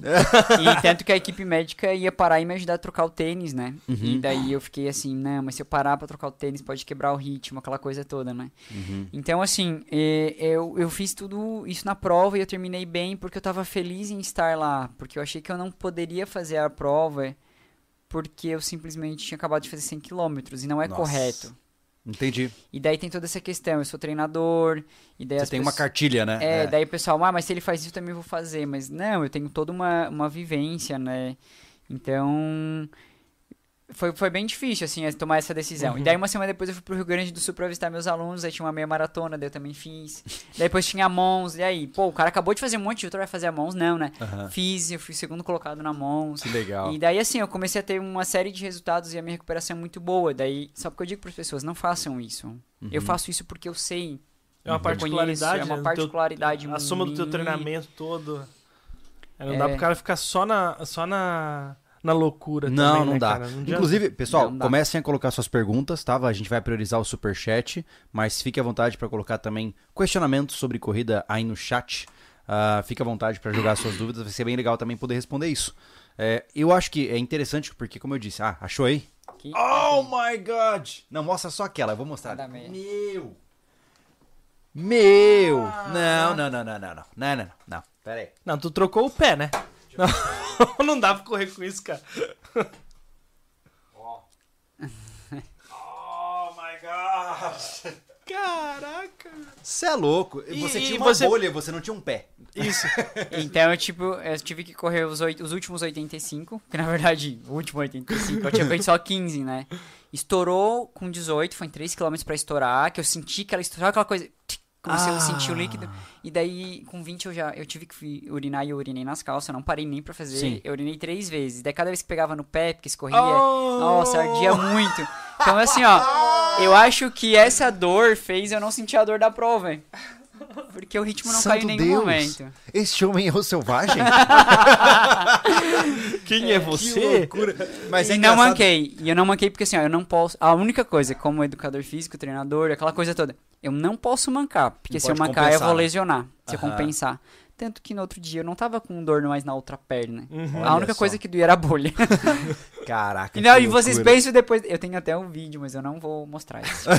depois da prova, a médica veio pra tirar a meia, porque daí já tinha secado o sangue, a pele. Ai, Agora a gente tudo. precisa tirar. Eu assim, não, não, isso deixa pro bora do banho. Não, vamos tirar logo, porque a gente já bota um remedinho e tal e tal. Ó, vamos cantar até três. Um, dois, pum, puxou. Ai, caralho, já saiu a pele toda, assim. Meu Deus. Então, além de estar todo assado, cansado, e, e, e- você ainda tem que lidar com isso. Ave Maria. Que. Mas a gente não perguntou no início, na naturalidade, de qual planeta que tu veio? Mas eu acho legal isso aí. É, é interessante entender que eu imagino, tá? Que essa experiência ela seria inadmissível para uma primeira corrida, né? Por exemplo, ah, eu digo isso porque dentro da minha experiência limitada, é, eu, ve- eu passei por isso. Por exemplo, como eu disse, no treino que eu tive a, a- a diarreia, né? Cara, eu tava sentindo a minha barriga. Eu falei, cara, vai dar ruim. Só que aquela coisa, já tava lendo muito, tava acompanhando vários corredores e eu, cara, isso é esperado, Júlio. Você tem que estar preparado para isso, pô. E, e você aprende a lidar com aquela situação que parece absurda aos olhos de uma pessoa normal. Quando a primeira vez que eu soube, por exemplo, que é, é comum num o- o- é, esportistas de alta performance, um triatleta, urinar enquanto tá correndo ou pedalando, você fica, como assim? Que né? nojo. É que nojo, mas É. assim, é, uma vez que você tá dentro dessa realidade, é, é aceitável e é esperado, sabe? Sim. Então é, é- quando a pessoa ouve, né, que nem a gente tá falando aqui, é claro que tem um tom de humor, mas conforme você vai galgando os degraus, os degraus, você vai percebendo que isso faz parte do jogo, né? Então você tá preparado pra isso, né? Você experimentou muitas outras bolhas, muitas outras dores antes de chegar nessa, né? Então você já tá com uma casca, né? Cara, esse, quando fez a bolha, é, eu assim. Eu já passei por tanta situação terrível. de- eu já abandonei uma prova de 160 km no 110, no 108, né? Que era quase. Ali chegando no, no- Eu assim, ó. Eu. Já. Por causa de bolha, né? Tinha tantas bolhas no pé que eu tava insuportável aquela dor. Eu não conseguia descer os morros mais. Uhum. Que eu abandonei a prova. E daí, depois disso eu tive outros episódios, não tão ruins. E daí quando chegou ali no 100 km, eu achei muito engraçado que eu, que eu lembrei desse dia. Eu assim, ó, cara, eu fiz uma preparação perfeita pra estar aqui. Foi difícil chegar aqui. Eu já fiz 100 km oito vezes, era a minha nona vez que tinha fazendo oito- 100 km, né? Uhum. Então, assim, todas eu tive algum episódio. E Uhum. essa tem- teria que ser perfeita. Porque eu disse que quando eu fui pra largada, eu tava tão calmo, tranquilo, eu sabia que ia ser bom. Sabe aquele Uhum. sentimento assim, ó, vai ser bom. Que essa bolha veio pra me testar. Então, Hum. assim, se essa bolha veio no começo da prova, é porque não vai acontecer mais nada de ruim. Essa bolha vai ser a minha única dificuldade. E foi o que aconteceu. Eu não tive nenhum enjoo, eu não tive diarreia, eu só urinei, que é normal, porque eu tava Sim. bebendo líquido. E, e foi a bolha. Eu tive Olha que só. lidar. Só porque assim, ó, quando chegou lá no 70 e pouco, teve uma hora que ela começou a arder de uma forma assim, quase que insuportável. Daí eu tomei um remédio pra dor. Mas assim, ó, não era por causa da minha musculatura. Sim. Tem gente que toma porque acha que vai parar de dor muscular. Não para, assim. Não. Eu É tomei placebo, por causa da né? bolha. É, e daí eu também tentei mudar um pouquinho a pisada, várias vezes, né? Uhum. Mas, tipo, aliviou do nada e de repente chegou ali nos 85 quilômetros. Que daí eram os 85 que ficou na minha cabeça, eu tenho que fazer os 85 quilômetros com a bolha no pé, que eu tinha corrido 15. Uhum. Mas quando bateu 85 quilômetros, que ainda faltavam uns Sim. 15, parece que veio uma psicologia reversa assim, "Ah, agora falta só 15, eu não vou nem sentir dor. Eu não senti dor nos últimos Olha 15. só, o cara desligou. Desliguei e nos últimos 15 eu passei acho que 7 ou 8 atletas. E, Caramba. inclusive de nível que eu assim, ó, nossa, eu sou fã desse cara, eu nunca vou nem chegar perto dele. que legal, Massa. cara. Vocês já ouviram falar na Spartathlon? Sim, sim, conheço, conheço. É uma corrida de 246 Sim. km na Grécia. Eu tenho a entrada pra ela faz 3 anos, eu nunca fui, mas eu ainda vou. E, E o cara que ganhou a Spartathlon 2019, eu ganhei dele no Mundial, cara. Tipo assim, uau, eu tô passando agora do lado. Será que eu passo ele ou corro um pouquinho do lado dele? Porque eu tenho um respeito tão grande pelo resultado que o cara teve, sabe? Sim. E eu não sabia o que fazer. Daí eu corri um pouco atrás dele. Olha pra só. realmente ter a certeza que o meu ritmo tava mais rápido, pra não ficar naquela passa, não passa.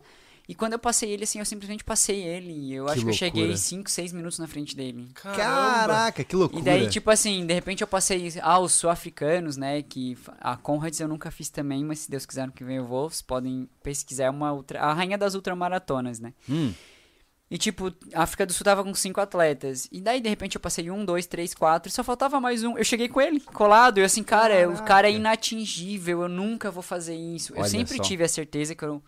Eu queria correr uma prova abaixo de 7 horas. Porque sempre Uhum. fiz acima de 7. E eu não fiz abaixo de 7. Eu fiz, tipo assim, 6 horas e 37.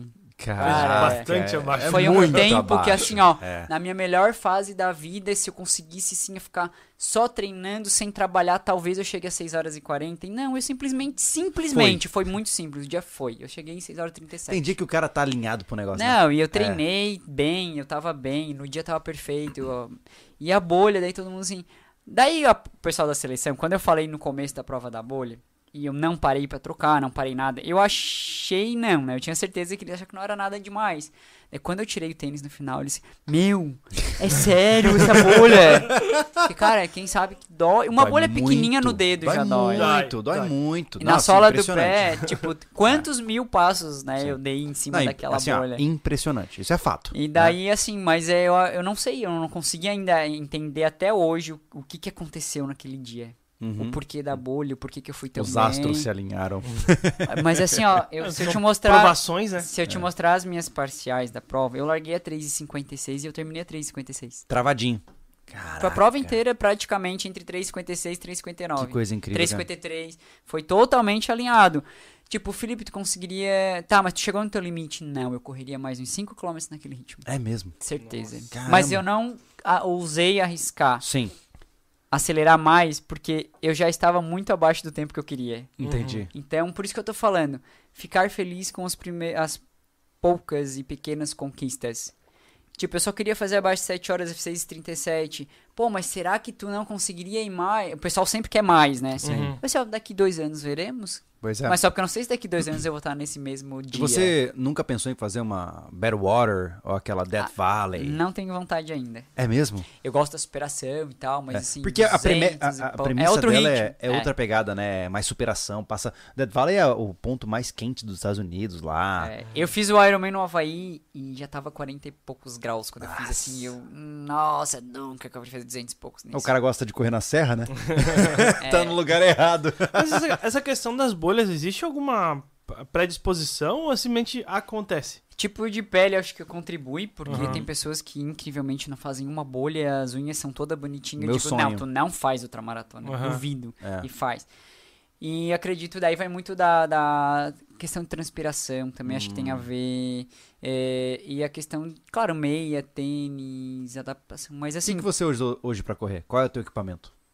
equipamento que de tênis. Tipo, tênis, meia, qual é, qual- você tem uma marca de preferência, um modelo de preferência? Não, eu sou bem eclético, adoro experimentar coisas, mas hoje em dia, assim, eu fui muito resistente a pegar os tênis de placa da Nike, né? Que são os Uhum. famosos Ah, Vaporfly, Vaporfly, aham. Vaporfly, o Alphafly. Que tá E- até considerado. Estão avaliando considerar como, como cheat o negócio, né? Como é, ele tá te dando vantagem. é, como É, fala? É é- uma vantagem justa, né? É, ele tem um limite, né? Aham. Então, assim, tanto que eles criaram um Alpha, que ele foi lá e bateu o recorde da maratona e não validou. Daí eles tiveram que reduzir algumas coisas ali. Que loucura isso, né? E daí eu fiquei nessa, não, não, não, não, o Nike me aperta o dedo e tal, mas daí até o dia que eu experimentei o tênis, o primeiro dia eu não gostei. Uhum. Não, mas eu vou, porque assim, ó, cara, tem muita gente no mundo inteiro usando isso, então é porque é bom. Uhum. Então eu tenho que me adaptar ao negócio. Sim. Não, eu não, não tenho que gostar. Uhum. E daí eu disse, não, eu vou me adaptar ao negócio. Felipe, tu gostou? Odiei no começo. Uhum. Cara, como é que paga 1.500 reais nisso? Pelo amor de Deus. R$ 1.500 eu comprava três tênis baratinho. A primeira vez que, quando eu fui campeão aqui pan-americano de 100km, que foi no Brasil, né? Já teve, em 2019. Eu usei um tênis de 200 reais. Caraca. Um 361 e um dos mais simplesinhos que eles tinham, o KGM2. E até todo mundo assim, cara, como é que a gente vai postar que ele correu com esse tênis? Meu Deus, o tênis é muito simples, né? O KGM2. Aham. O, o Chaser. Eu usava 361 porque eu era patrocinado por eles e eu gostava muito do tênis. Aham. Só que todo mundo, não, é impossível. E daí, quando eu peguei, daí eu peguei Vaporfly ali. Daí quando eu assim, não, mas o, o Vaporfly ele aperta um pouco os dedos. Daí eu experimentei um Alpha. Daí, disse, não, o Alpha é mais largo nos dedos. Hum. Daí o Alpha eu já me familiarizei mais, porque ele era mais largo. E caiu como uma luva e foi ele que eu usei no Mundial. Hoje Hum. Em dia eu tô usando ele Isso pra asfalto. pra asfalto. E daí trilha eu ainda estou experimentando, mas eu tenho Salomon, É, daí assim, ah, surge uma promoção de um tênis e eu sei que alguém usa e é bom, eu também já compro pra Entendi. experimentar. Hoje eu tô com uns quatro tênis de trilha, assim. Eu peguei um Columbia agora, Uhum. muito bom também. Só porque assim, todo equipamento muito bom, infelizmente, ele é muito caro. Ah. O trail mesmo assim tá uma coisa Não, absurda. o, o meu, é. o meu Salomon, ele, ele morreu agora a data de validade dele, né? E aí eu fui comprar, eu fiquei de cara. É, Eu, uso, eu, eu tava usando o Trailster, aí fui pro Alpha Cross, e aí eu falei, eu vou comprar outro Alpha Cross, que é o que eu gostei, né? é, Ele, ele não é top-end, mas beleza, massa. Tava 800 reais, eu falei, não. eu peguei um daí, eu peguei um Brooks, Uhum. daí que tava 400 e pouco.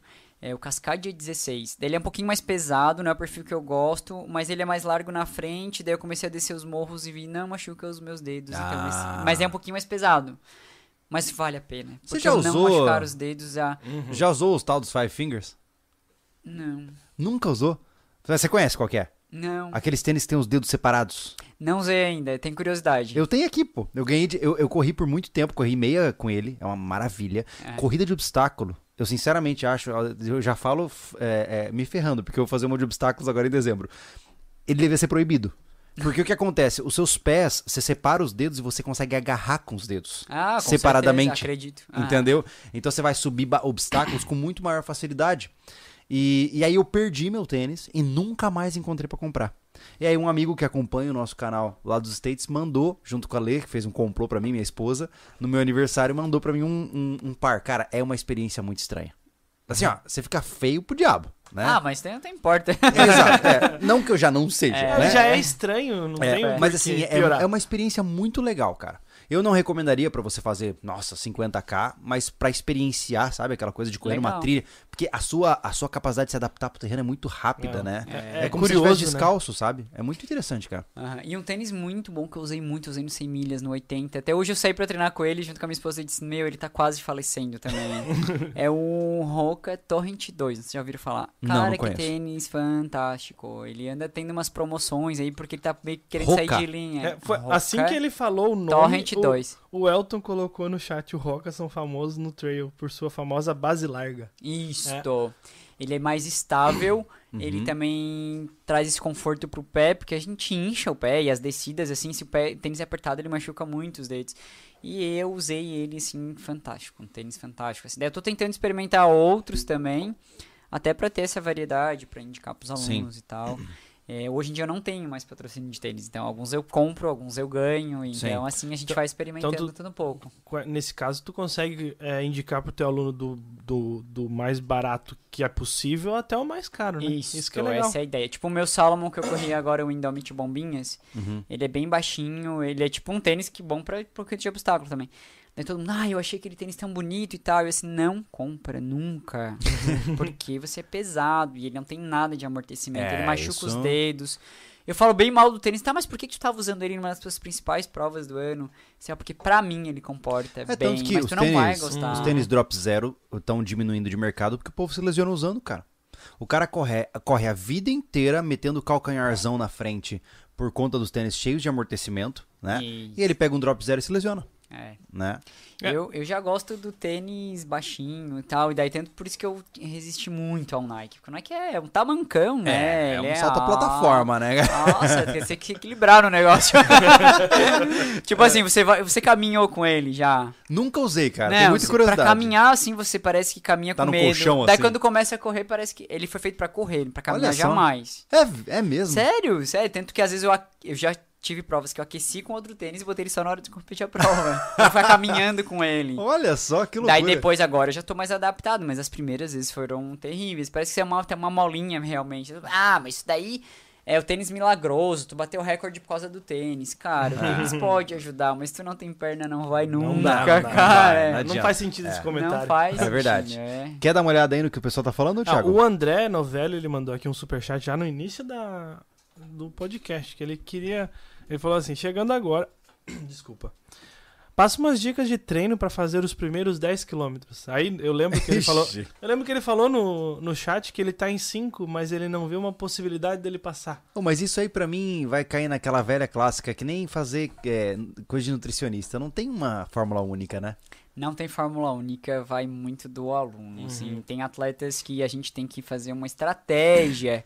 Porque a barreira dele ultrapassar os 5 pode ser física ou como pode ser psicológica. Hum. Então a gente tem que entender isso. Por isso que eu vim lá de Tubarão até aqui, coitado, com o Murilo. Eu disse, Murilo, dirige pra mim que eu preciso trabalhar. Eu vim respondendo, tinha quase 100 conversas pra responder. Quando eu falei com ele a primeira vez no WhatsApp, ele falou que era cheio, assim, né? E Aham. o Murilo até comentou, disse, ó, cara, Às fala com demora ele, pra- ele demora pra responder.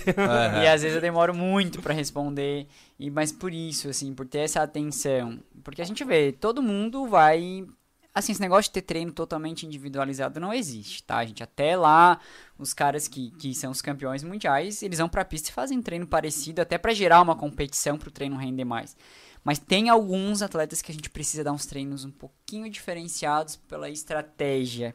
Uhum. Eu não consigo.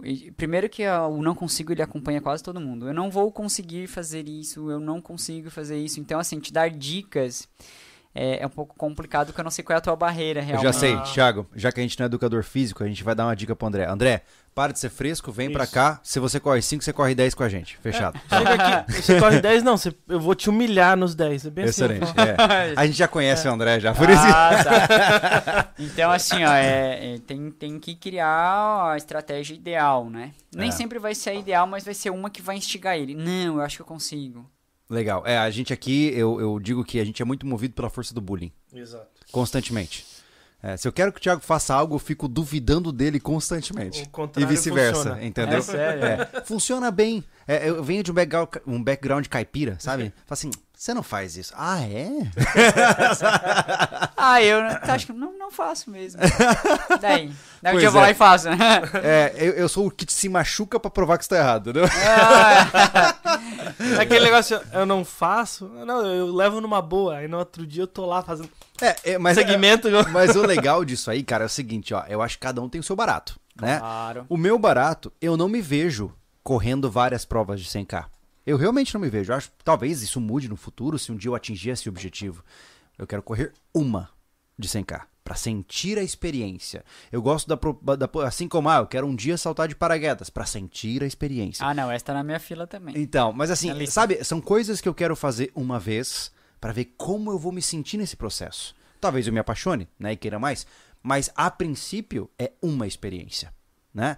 E não existe problema nisso, né? Já tem outras pessoas que falam assim, cara, eu quero, eu- como você disse, desde de cedo eu quero ser atleta, quero focar nisso. Eu nunca me vi como um atleta. Né? Eu sou um nerdola, né? Eu gosto de ler, eu gosto de fazer vídeo pro YouTube, né? Mas eu tenho essa vontade de, pô, até onde eu vou, sabe? Porque eu tinha tudo pra ser um fracote fracassado. Então, até onde eu vou? Se eu já cheguei até aqui, como é que eu consigo pra ir um pouco mais à frente, né? Eu acho que isso que é gostoso, sabe? E cada um tem os seus motivos, né? Eu digo que às vezes a gente não precisa querer provar nada pra ninguém, a gente precisa provar pra nós mesmos que a gente é Uhum. capaz, né? E, e foi com essa dinâmica, vamos dizer assim, que eu fui construindo muitas coisas na minha vida, assim. Eu gosto, eu gosto de me superar, eu gosto de dizer que eu sou capaz. E, e daí, a- quem diria que hoje, assim, ó, eu quando eu fui jogador, como eu falei, eu jogava mal futebol, vôlei eu era muito baixinho, não jogava muito bem, eu fui pra natação, demorei muito, demorei três anos pra conquistar a primeira medalha. E assim, eu demorei muito pra crescer dentro do esporte, mas eu sempre fui um apaixonado que ficava feliz. Tipo, eu ia na natação, pô, eu fiquei em último, mas eu melhorei 4 segundos, eu vibrava como se fosse uma medalha. Aham. Cara, eu baixei 4 segundos. E o cara que ganhou o terceiro tava lá assim, ó. Putz, fiquei em terceiro, porque eu perdi. Por que, que tu perdeu? Tu ganhou em terceiro e eu fiquei em último, mas eu baixei meu tempo. Ah! É. Eu, eu sempre fui muito motivado, porque assim, ó, a evolução, né, como eu falei, se eu tiver uma boa performance, eu vou ter uma boa classificação hoje em Sim, dia. sim. Mas antes não era assim.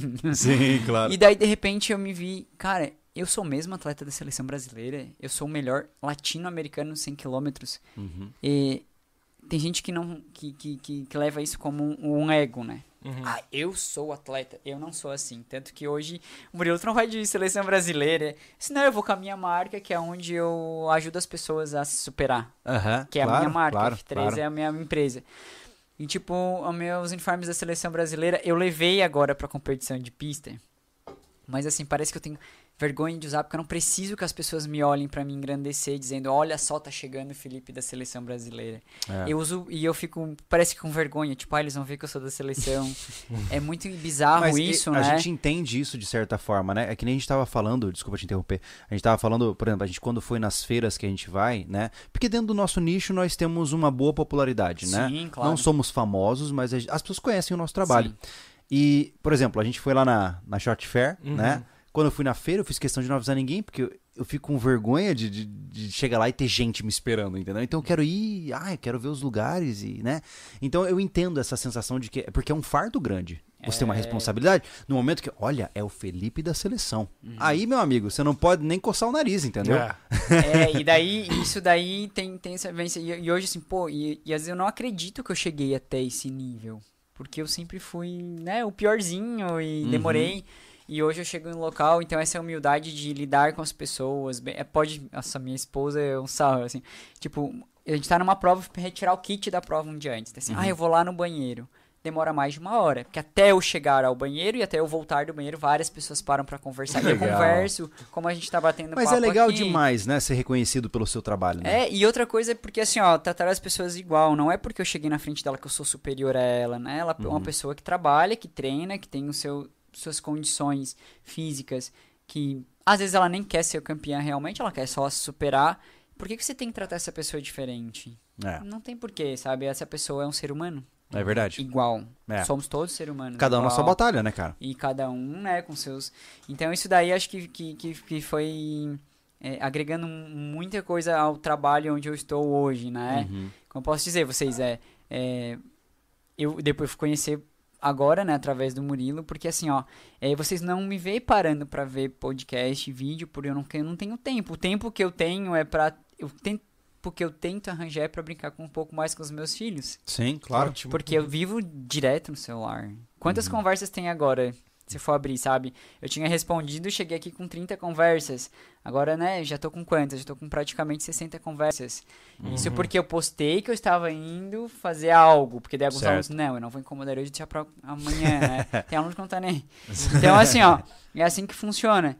E, e, e quando você é, tem uma certa popularidade, como vocês estão tendo hoje, é porque o trabalho de vocês está legal e está ajudando as pessoas de alguma forma. Ela motiva as pessoas, desperta curiosidade, Uhum. porque a quantidade de informações que vocês trazem com esse.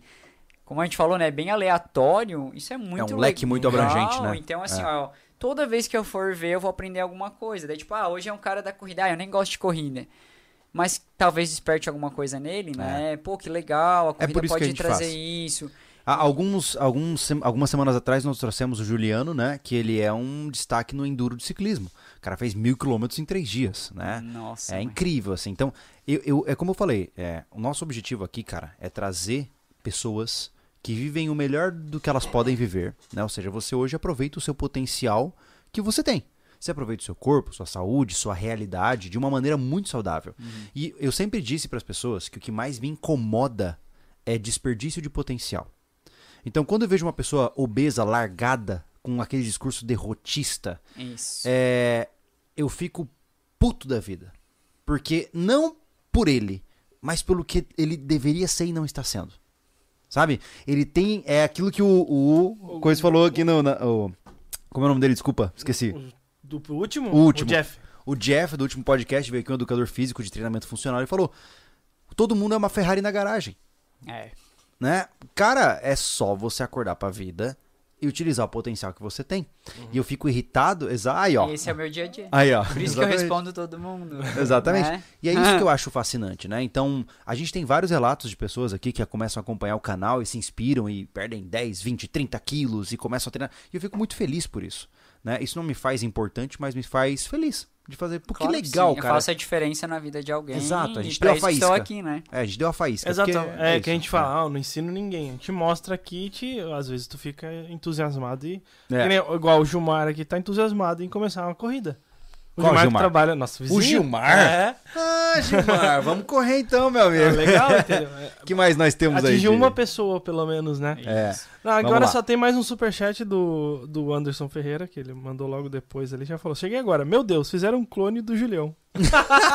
Eu vi no chat, pessoal, tem dois Eles Júlios na direto mesa. ah, no chat falando que o Júlio tá falando com o Júlio sem barba. Ai, meu Deus. É, Mas, ah, Uma, uma curiosidade do chat também é a questão de, de emagrecimento, é, lesão. É, é, eu vou, tô, tô juntando tudo porque acontece, ah, correr emagrece. Ah, licença. tu se lesiona demais. E, e- e eu acho que o papo já, já respondeu isso tudo, né? É uma soma de fatores, né? Então tu tem que condicionar teu corpo, né? Não, que nem eu perguntei, não, não, não é o Thiago agora, do jeito que eu tô, que eu vou ser um ultramaratonista. Eu posso completar uma ultramaratona? Posso. A custo de quanto, né? é, e pode, mas pode ir construindo e fazendo teu corpo se Exato. adaptar a isso, né? É. Porque hoje. Então, como eu falei, eu lesiono muito pouco, mas a grande maioria das pessoas que faz, se uma pessoa tentar fazer tudo que eu faço, provavelmente ela tenha muitas lesões, né? Uhum. Porque tem toda essa predisposição. E gente, corrida emagrece, olha para meus 53 quilos e meio. mas não é só isso, é alimentação também, né? Sim. E eu não como tudo que eu deveria comer, vamos Uhum. dizer assim, eu poderia porque tem toda essa questão de preocupação com a saúde e performance, né? E, Essa questão da performance, você tá sempre, é, por exemplo, fazendo exames de, ah, de esteira, ou vou no nutricionista, ou vou no cardiologista, tá sempre ali pra tá Isso é muito importante. É. Muitos atletas não se preocupam com isso, né? Uhum. E, cara, isso é extremamente importante. Eu faço exames de sangue todos os anos. Uhum. Os cardio... Os, os cardiológicos, assim, eu não faço todo ano. Eu faço um ano sim, um ano não. Uhum. porque nunca tive né, grandes restrições aí. E eu tenho um médico que acompanha, tenho um nutricionista que acompanha, então assim, é seguir a cartilha, né? E quando a gente percebe que tem algo que tá, não tá certo, a gente volta para reavaliar. Mas eu tenho, tomo vitamina, eu tenho toda uma estrutura por trás, por isso que eu também consigo. Uhum. Tipo, até o meu massoterapeuta tá mandando mensagem aqui do horário amanhã, então assim, ó, fazer massagem, liberação do corpo. Hoje em dia eu voltei fortalecimento. Então assim, ó, tem toda uma equipe por trás pra mim. Não é só o Felipe, é o Sim. Felipe que tem o apoio e suporte de um médico, de um nutricionista que faz exame, que se cuida. Então, assim, que construiu durante. Demorou anos pra construir o corpo que eu tenho hoje no sentido de resistência, né? Então, assim. Ah, qualquer um pode fazer? Não. Uhum. Qualquer um pode completar, sim. Mas eu digo fazer tudo o que eu faço, Aham. né? O volume alto é, de os, provas. Os riscos são muito grandes quando você começa a movimentar o seu corpo, né? Isso. Eu vou e- pensar em lesão, é, fadiga, overtraining, né? Então, E uma curiosidade, assim, quase todo mundo que é sedentário e começa a correr vai ter uma dor. E, meu Deus, é, se a pessoa não tem um pouquinho de força de vontade, vai dizer, viu, eu já disse que meu corpo não foi feito pra isso. Ah, mas a É, gente escuta muito. Não, a canelite, uma dorzinha no joelho, aquela síndrome da bandeira tibial. Gente, o corpo de vocês ele não tá adaptado, então a gente tem que adaptar, tem que sofrer um pouquinho mesmo. É, às vezes vai no médico, daí o médico vai dizer a mesma coisa. Não, é só esperar teu corpo adaptar, ou vamos tratar isso aqui. Agora já tem uns que não, né? São tapados. Não, teu corpo não foi feito pra correr. é Porra, tão, como não, cara? Todo é corpo foi tão- feito pra correr. É a coisa mais natural do mundo, né? é tão legal ver, ele é muito, muito dócil, né? Eu acho engraçado na- nas lives que eu falo, eu falo assim, cara, você tá com músculo de gelatina aí, então cria vergonha, vai doer mesmo. Mas é que me, É, meu. me incomoda, é, vamos falar assim, eu não, não tem que todo mundo ser como eu sou, mas assim, dor... Dor eu sinto o tempo todo, sabe? Aquele negócio. Aí eu- tem muita gente que ó, o, o limiar ali de eu sentir dor é muito baixo, né? É. E é. o cara, ele desiste a ponto assim, ah, não posso sentir dor. Isso é é uma tendência, parece? É, e, por exemplo, assim, ah, Felipe, como é que é a tua questão de, de dor, assim, né? De aguentar a dor? Olha a bolha, né? Uhum. Só foi um exemplo. Sim. Então, eu tenho, eu fiz cirurgia, eu tenho duas hernias inguinal. Uhum. Eu fiquei quase dois anos correndo com elas. Daí eu cheguei no médico, eu cheguei no médico, assim, fiz o exame, Aí que é massa. daí ele né? assim, tá, mas tu tem duas hernias, elas já estão um pouquinho grandes, a gente tem que fazer cirurgia. Eu assim, mas tu não acha que eu consigo fazer uma prova de 100 antes? É daqui quatro meses. Não, tem que fazer antes da prova que tu se recupera e vai pro 100. Foi quando eu fui convocado em 2016 pro meu primeiro Mundial. Então, eu não posso perder o Mundial. Daí, no fim das contas, eu não fiz. E no fim eu fui fazer, na verdade, só no final de 2017. Eu ainda fiz várias provas. Caramba. E daí ele assim, cara, os caras chegam aqui, tipo, acabou de abrir um pedacinho. Já sente muita dor. Eu senti muita Uhum. dor assim que, que, que, que, que aconteceu, né? E Ele disse, cara, e, e tá, mas assim, tu faz atividade física mesmo assim? Sim, eu corri uma prova de 50 km de montanha, 100 km e tal. Ele assim, nossa, tu é muito tolerante à dor, assim, É. porque é uma dor insuportável. Eu assim, mas eu não acho que seja insuportável. Ou eu não senti a dor que eu deveria estar É, sentindo. dor é um componente muito subjetivo, né, cara? É, ou eu, eu É. ou às vezes não foi a dor, ou eu me acostumei com ela, não sei. E daí me eu sinto até hoje. Eu tenho duas telas 15 por 15 aqui, ele já botou uma tela assim bem reforçada. eu fiz a cirurgia e ele assim, ó, olha, depois da cirurgia tu vai continuar sentindo a dor, porque é, assim, não dá pra costurar a hérnia, ele bota uma tela pra proteger, mas ali é que a- o intestino ainda fica batendo na tela, vamos dizer assim, quando faz muito esforço. Daí ele assim, olha, dá 40 dias pra te começar a caminhar. 40 dias. Eu tenho uma prova ali e tal, vai dar 35 dias, 40. Mas eu queria dar uma treinadinha antes. Daí eu fui no retorno 15 dias depois. Caminhando super bem, subi na maca. Ele quer ajuda, que ajuda? Deitei, levantei. Daí ele ficou me olhando meio atravessado, um médico gigante assim. Meu amigo tinha feito um mês antes, tava andando tudo torto, assim. Daí ele, tá então, assim, ô doutor, olha só. Uma pessoa comum pode começar a caminhar 40 dias depois, sim. Eu disse ali 20 dias até uma andadinha de leve. Ó, supondo que eu sou um atleta e corro bastante. O correr leve é a mesma coisa que uma pessoa comum caminhar. Assim, a minha esposa assim. Assim, ó. Ó, segunda-feira vai fazer 18 dias que eu fiz a cirurgia. Meu Deus. Será que eu não consigo começar a dar umas trotinhos de leve, assim? Ele não sabia o que responder. Daí ele- mas eu, eu convenci ele. Fugiu, fugiu do, do ele é repertório. sedentário, total, assim. Ele é bem. Ele é obeso, inclusive, o Aham. meu médico ali que fez a cirurgia. Não, acho que pode, porque assim, né? Tu já corre bastante, uma corridinha. Não, tá. Daí, com 18 dias eu comecei a correr. Caraca. Quando fechou 40 dias, eu fiz uma prova de 10km a Night Run ali, Costão de Santinho. Aí depois da prova fui pro banheiro e mijei sangue. Mas eu fui quinto geral na prova ainda, sabe? Então, assim que eu sou, sou teu fã, cara, Então, assim, sinceramente. e eu falo dessa forma, então no dócil assim, nossa, tu trata como se fosse uma coisa natural, mas é natural, pra mim é natural. Sim, eu, eu gosto da prova Dentro de fogo. desse mundo insano. é natural. Daí, tipo, daí meus amigos, ah, eu vou fazer a Earning Now, e aí, vai, mas sério que eu vou ter que ficar dois meses parado, e assim, eu Então, conto ou não conto? Não sei. Eu fico em dúvida se eu conto. Olha, com 40 dias eu voltei a correr, mas eu não falei do 18, porque a pessoa Aham. pode se... E, cara, e, assim, eu conseguia, sabe?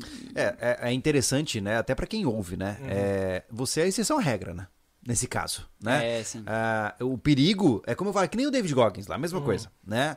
O perigo é o cara ver o que você fez e falar, ah, eu vou fazer também. É, eu sempre digo, não faço igual. É, e o cara muitas vezes ignorar o próprio corpo, a própria dinâmica e até os próprios alertas e se matar no processo, Mas, entendeu? mas a questão principal, é, tipo, acho que desde o início a gente tá falando, é o, o- a, cadência, a cadência, né? É. O autoconhecimento. É. Ele sabe o que ele tá sentindo É verdade. de verdade. Ele É. não tá dando migué. Isso é interessante, Entendeu? sabia? E não dá o migué, porque É. assim, eu tô, ah, mas 18 dias eu voltei a correr e tal. Quando eu fui fazer os 40 dias, eu não senti dor durante a prova. Eu, eu fiz o. Eu urinei sangue, sei lá, porque deve ter movimentado um pouquinho a tela, era muito recente, é Uhum. óbvio, né? Mas assim, eu fiquei morrendo de dor, passei mal depois. Não é que nada, cara. Eu fiz isso, Só foi. Foi, foi bom. Uhum. Entendi. É, isso é uma coisa interessante porque a gente tem que tomar muito cuidado, né, pra é, perceber o nosso próprio corpo, né? Isso. Por exemplo, eu sinto que quando você tá condicionado, né? Hoje eu não tô na minha melhor forma, mas já estive há um pouco tempo atrás e pretendo retomar. Mas uma coisa que eu percebo, quando a gente tá numa forma física adequada, né? Bem nutrido, condicionado, cara, parece que você sabe cada músculo do seu corpo. Assim, ó, você sente cada pequeno ponto, você sabe quando você tem que tomar água, quando você... É impressionante, né? Você ganha uma, uma consciência corporal muito boa, né? Isso. É aquele negócio. ó, eu tô meio proibido, né, de correr por enquanto, né? Mas daqui uma semana eu começo, né? Porque aquele negócio, eu sei que eu não posso correr, eu não consigo ainda. Ainda o joelho falha, que eu perdi É, cartilagem, tá com né? condropatia É. nível Ah, 4. tá. Aí, aí eu disse, pô, mas eu vou fazer. Falaram assim, ah, Thiago, uns seis meses tu consegue voltar a correr. Eu disse, ah, seis meses eu posso estar morto, tá ligado? Entendeu? Aí, daqui uma semana eu vou começar a treinar um pouquinho, né, pelo menos, pra, pra voltar, já que eu tô sedentário, prova? né? Claro. Ah, mas 5 km, pô. Mas é que assim, cara, é Tem tipo assim, 5 eu tô- km com 20 obstáculos, você não vai nem correr. eu, mas o que eu, que eu tô falando é, é, esco- é, é esco- é escolher, é saber o quanto que vai aguentar a porrada ali, porque ele Ah, sempre ele tá falhando meu Impacto, joelho, né? né? É, o É. joelho tá falhando, do tipo, eu tô fazendo obstáculo, é pouco? É pouco, óbvio que é pouco, pra qualquer um, de repente, mas Tá, eu preciso saber. Claro, Entendeu? precisa testar, né? É, é esse adquirir esse conhecimento. Tipo, ó, eu sei que eu não consigo correr am- amanhã, Entendi, entendeu? entendi. É, eu, eu sinto que uma, existem pessoas que têm uma predisposição é, maior à lesão, essa é a impressão que eu tenho, né? Tem. E outras não, né? Eu já lesionei duas vezes o joelho, né? Só que assim, as duas foi por burrice, né? Ah, eu fiz os- todos os testes. A primeira vez eu lesionei porque eu fui muito estigado. E eu saí dos 2 km e comecei a correr 15, né? E aí eu lesionei. Na verdade, eu não cheguei a lesionar, eu comecei a sentir dor, né? E aí eu fui ver, um dos músculos não estava desenvolvido, enfim, faltava fortalecimento muscular. A segunda vez foi quando eu torci o pé no refúgio, eu tive um, um descolamento parcial do ligamento cruzado aqui do joelho, né? Não fiz fisioterapia nem nada e só segui a vida. e, Aí mas ganha- assim, ganhou um, um meteorologista no joelho. isso. É, agora quando tá frio, eu sei que está frio. Nossa, é, eu sei aqui na cirurgia. Então, é mesmo? Sente E aí eu lesionei o meu tornozelo na cassino, né? E aí vai acumulando lesões. Mas é aquela história. Eu sinto, eu, sim, são lesões, né? Que talvez não estejam na sua melhor recuperação, mas segue a vida. Exato. Né? Eu não vou parar de viver, eu não vou parar de correr e me exercitar por conta de uma pequena, um pequeno incômodo que está ali, né? Vai ter outros problemas daí, né? Do seden... Por ser... ficar sedentário também. Uhum. Mas tem limitações, entendeu? Tipo, Sim. teu joelho, eu vou dizer, né, vai, vai mesmo assim, mas daí até que ponto vale Pois a é. pena, né? Sim, sim, sim, tem tudo isso, é. Mas isso daí é normal, assim. É que se, o cara, se o cara não se conhece, eu, não, eu ia estar correndo, né? Eu, ia- eu não ia Sim. fazer uma bike, né? É verdade. A gente tá fazendo, a gente vai lá 30, 40 km de bike, porque não dá impacto, né? Não, a bike é, É. outra parada. É. E aí, temos mais perguntas, mais Tem aqui comentários? o, o Pedro Henrique. Na preparação física para ultramaratona tem musculação e treino de força? Que exercícios e treinos você, vocês fazem além da corrida? Então, eu, no meu caso, assim, ó, eu já tenho uma musculatura muito forte por vivenciar isso há muito tempo, né? Uhum. Então, eu fiquei um longo período aí sem precisar fazer trabalho de força. Não preciso fazer o trabalho de força. Uhum. Mas assim, quando eu comecei a fazer montanha e altimetria, eu comecei a sentir falta de um pouquinho de força assim no final das montanhas, né? Pela fadiga, assim. Uhum. E daí eu tive a oportunidade de conhecer um, um, um profissional. Eu sou profissional de educação física, entendo bastante de fortalecimento, mas algo mais novo, que o pessoal, por exemplo, olímpico tá usando, que é um treinamento de força que ele não vai te dar grande é, suporte muscular, se tu não vai desenvolver muita hipertrofia e vai te dar força suficiente sem te atrapalhar nos treinos também. Então, ou seja, eu faço hoje trabalho de força duas vezes por semana, mas é um treino de 25 a 30 minutos. Uhum. Ele já me dá um, um- o que eu preciso. E eu faço natação porque, no meu caso, eu já tenho a musculatura muito forte. Se eu fortalecer demais, eu começo a ter muita contratura muscular. Hum, E daí eu preciso fazer mais massagem ou alongamento, ou eu uso a natação. Então eu uso a natação como treino leve, não é treino. Eu chego lá, nado bem leve durante 20, 25 minutos, faço um trabalho de alongamento de 5 a 10 minutos e pronto. Então isso é o que eu faço além da corrida. Só que o problema é que eu corro muitos quilômetros. Então inclui uma atividade, tipo, fazer fortalecimento, como tem gente que acha, ah, fortalecer pesado pra ficar mais forte. Não, eu me arrebento daí. Então tem que ser só um extra. Até porque isso significa acúmulo de massa, que é igual a peso, É que aumenta o peso. consumo co- calórico. É, né? no meu caso, pra ultra, não, não é legal. Mas eu acho assim, ó, duas vezes por semana, bem equilibrado, é o ideal e todo mundo deveria fazer o fortalecimento, sim. Ajuda. Legal. Até prevenir as lesões, né? E no caso, só a minha dúvida é que eu não peguei isso. O teu treino de corrida, é, você faz duas vezes por semana força. É somado, por exemplo, corrida você faz todo dia? Né, Sim. Você faz. Então, mesmo se faz força, faz corrida. Faço corrida. Aham. Às vezes até antes do treino de força. É, mas entendi. lembre-se que já tem um histórico, né? É. É. Não, não, mas eu digo É. mais a questão de. Não, quem vai fazer uma ultramaratona, é, o ideal é correr pelo menos 5 a 6 vezes por semana, né? Você precisa ensinar o seu corpo a automatizar a corrida como se fosse, tipo, andar. Uhum. Eu vou fazer É, ultramaratona, eu vou uma ficar horas que- correndo. Então, tipo, Sim. o correr é uma coisa natural, só porque É. a 70% não, 80% dos teus treinos são leves. Uhum. Porque você não vai correr uma outra maratona super rápido, né? Uhum. É, Uma coisa A que eu achei muito da- legal nisso é que, é, até quando eu tava treinando, o cara falava assim, ó, para de pensar em quilômetros, pensa em horas. Em tempo. Porque o seu corpo não entende quilômetros, ele entende horas de esforço, né? Tempo de esforço. Uhum. Então, cara, faz três horas de treino. Não interessa quanto você vai correr. Três horas de treino. Seu corpo deve estar correndo por três horas. Porque é pra você ganhar esse, essas horas de voo mesmo, né? Pra sua musculatura entender o que é correr por três horas, né? E eu acho que esse é o primeiro ponto, né? Pro cara pos- poder ir pro próximo passo, né? É, daí a partir o treinamento ele, ele, ele vai ser aplicado de acordo com qual a prova você vai fazer e quanto tempo você pretende fazer aquela prova, né? Uhum. Então, assim, ó, eu, por exemplo, trabalho em- muito em quilômetros, quando é Uhum. uma prova de quilômetros. Certo. O pessoal vai correr é, 50 quilômetros. Então, por que, que eu coloco em quilômetros, né? Porque assim, ó, eu vou fazer os 40 quilômetros dessa prova em, em, sei lá, 3 horas e meia, mas aquela minha aluna vai fazer em 6 horas e meia. Então, ela precisa ficar treinando mais tempo do que eu. Ah, faz sentido. Hum. Entendi. A gente, por que, que eu vou treinar 3 horas e ela 3 horas? Né? Eu não, eu preciso treinar 3 porque eu vou terminar muito mais Sim. rápido que ela. Ela vai terminar em, e ela tem precisa treinar 5. Daí às vezes questionam, nossa, mas eu treinei mais, eu treinei menos. Sim, mas é porque ele é calculado de acordo com que o tempo que você vai ficar lá, né? Uhum. Tipo, Faz 100 sentido. quilômetros, eu tenho uma aluna que foi pro Mundial já, comigo, esse ano. Legal. Só porque assim, ela fez quase 9 horas e meia, eu fiz 6 horas e 47. Então Uhum. os treinos longos dela eram mais longos, demorados. Sim. Era o Uhum. mesmo quilômetro, mas eram mais longos e demorados. Sim, faz sentido. Então é isso, assim. Mas é tipo, tem dia que eu corro duas vezes por dia. Nossa. Tem dia que daí eu corro e faço força. E daí tem dia que eu corro e nado. E daí tem dia que eu corro e corro. Corro, corro, corro, corro, corro, corro. daí corro e força, corro e nado. Daí tem dia que, ah, realmente não dá tempo hoje. Daí hoje eu corri só uma vez. Mas daí eu Uhum. corro um pouco mais às vezes, né? Sim. É, uma, uma coisa que eu vi aqui também no chat. Eu não consigo. O problema de só no chat é que eu não consigo lembrar o nome das pessoas, mas Sim. passei por ali. A pessoa falou que ele é ultranadador, seria?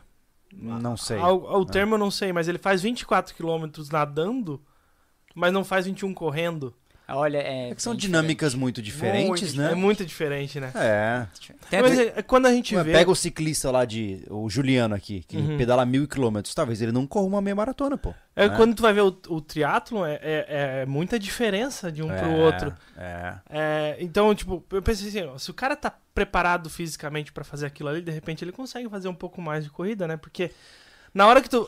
Assim, pro leigo, é isso que eu tô falando. Eu acho Faz que 3,800 de natação e 42 o problema de é corrida, que tá? são 180 de dinâmicas diferentes, né, cara? Bem diferente. Quando, eu, eu, quando eu tinha 18 anos, eu fui fazer o teste pra fazer guarda-vidas, pra trabalhar na praia, né? Uhum. E eu era nadador na época. Nossa, eu fui fazer os testes pra entrar no, no curso. A natação de boa, eu acho que na época eu tinha batido o recorde lá dos 500 metros no, do pessoal lá na, na minha região, né? Que é a região ali, é Laguna, Jaguaruna ali, ele separado em dois eh, postos, né? Pra trabalhar de guarda-vidas. E daí, na hora de correr, meu, eu praticamente fui o último, eu quase passei do tempo e eu quase morri pra correr, eu fiquei muito, com muita dor no outro dia. Então, ah, mas tu não é um nadador, tu não é o top. Sim, eu sou um nadador, não sou corredor. É, É o, pro, o e hoje em dia eu problema vejo do- a diferença, porque assim, ó, se eu, eu- hoje eu corro muitos quilômetros, tipo, tem semana que eu corro 150, 120 Uhum. quilômetros. Gente, se eu pego uma bike e pedalo 30, eu fico muito dolorido no outro dia. É. Caraca. Muito dolorido. Você tá vendo o que eu tô te falando? Não, e a durante eu quase morro. Só- Meu Deus, a minha coxa, meu quadríceps A assim gente- frita. Mas eu subo o morro. Não é igual, é parecido. É. Tem algumas coisas que são muito parecidas, mas são muito. A gente. A ausência do impacto, o impacto, o movimento contínuo ali. Sim. Tipo, eu fico correndo e eu fico pedalando. E daí eu vou nadar. Eu fico duas semanas sem nadar, eu vou lá e faço um pouquinho mais de natação. Nossa, minhas costas ficam super doloridas, meus braços, meus Sim. tríceps. Isso é tudo muito diferente. É, o Júlio fala muito sobre os grupos musculares diferentes, É, né? é. Mas a, a questão da, por exemplo, tá na, na, na bicicleta, é, ele tem muito mais resistência do que eu, né? E aí eu vi na bicicleta no primeiro treino. Agora, agora já, já mudou totalmente, tá? Aham. Tá teu- a zona, né, que tu chega. Sim. No primeiro, aquele primeiro treino que a gente fez um pouquinho mais longo, de 40 e poucos 40 e poucos, é. é. Aí você, você e o Gustavo estavam lá, zona 4, zona 3. Uhum. E eu disse, caramba, eu não passei zona 3, tá É. ligado? E, e vocês são mais resistentes, então o que aconteceu? É, o problema dessas coisas que eu vejo é, que- é que nem eu falei. É, por exemplo, agora on- ontem, ontem eu fui, fiz um pedalzinho, né? peguei uma altimetria mais pesada e eu tenho dificuldades de subir a minha frequência cardíaca. Por quê? Porque me falta força muscular, né? Você pega. Hoje não sei, né? Eu preciso voltar a correr para descobrir, né? Ah, se eu pego um morro para correr, eu vou subir aquele morro. Agora, se me dá uma bike, eu já não sei. Porque são dinâmicas totalmente Eu diferentes. não subo o morro de bike, não, quase morro. Exatamente. Então é interessante porque a gente assume, ah, não, mas você tá condicionado. Pô, pelo menos você vai fazer isso. Não. Não faz, Não, né? É? A questão é que Falta potência, não é- joules de, de o que energia, eu- o entendeu? que é, contra-intuitivo é que eu tu pensa, não, tu faz e sofre um pouco porque é diferente. Não, mas Não, não, não, não faz, faz. tem casos que tu não É que nem eu faz. falo- Você tem uma ideia? Assim, ó, sobe. Que Pensa, loucura. eu não pego o Thiago na bike. Não consigo. Por quê? Porque ele tem muita força muscular. Mas eu tô lá fadigando dando cãibra nas pernas e meu coração tá tranquilinho. Eu não tô nem. Eu posso conversar enquanto eu tô morrendo. Entendeu? É insano A isso, gente né, cara? muito, É. Mas tu corre 100 km, tal, tal, tal, tal, tal, e na trilha não... Não, é diferente. É, É. diferente a força e a- é. tudo muito diferente. Infelizmente, somos extremamente especializados. Né? Eu vejo que assim, ó, o cara que é especializado pra fazer um Ironman, ele é especializado para fazer um Ironman. Uhum. Você pegar um cara que fez o Ironman e fazer uma ultra, é outra história. É outra prática esportiva, né? Então, é outra dinâmica, outra forma de treino, né? É, a gente tem a tendência de, ah, mas esse cara tá preparado pra tudo? Não, não tá. né? É, pô, é difícil ser preparado pra tudo. Não né? dá, é impossível, né? 21 km tu nem cansa. Eu escuto isso direto. Claro, mas com certeza. Cansa, porque é mais rápido. É, É. bem mais rápido. É. Justo. Fazer 21 km todo mundo faz, Mas a até andando. recuperação é né? mais rápida, daí sim. É, Hum, A recuperação é bem mais rápida, É. porque daí eu já tô acostumado com um volume bem mais alto, né? sim. entendido. Maravilha, temos mais dúvidas? Aqui não, só agradecer o Outdoors, que ele é vários canais o nome dele, né? Ah, tá. Outdoors, lá do R, sobre o Celso Nossa! Cavalini. é o nome Caramba! do usuário dele, Aham. mandou só um superchat. Muito, obrigado, pelo apoio, meu amigo. Muito Enquanto obrigado. vocês conversam, eu vou procurar se tem algum Pix aqui pra Legal. gente ver. Cara, assim, ó, é, por isso que eu digo, né, que é, esse tipo de papo, ele pode parecer só um papo casual, mas ele pode dar o start pra alguém. Com certeza, esse é o grande objetivo. Esse é o objetivo principal. Me diz uma coisa, é, até aproveitando quando o Thiago vê aí, é, qual é o. com- al- alguém pode te contratar mesmo não morando perto de você? Você atende à distância? Por quais meios você atende? Esse é um momento jabá. Ah, com certeza, né? Hoje eu tenho um aluno nos Estados Unidos, Aham. tenho um aluno por vários cantos do Brasil, eu atendo muitos alunos.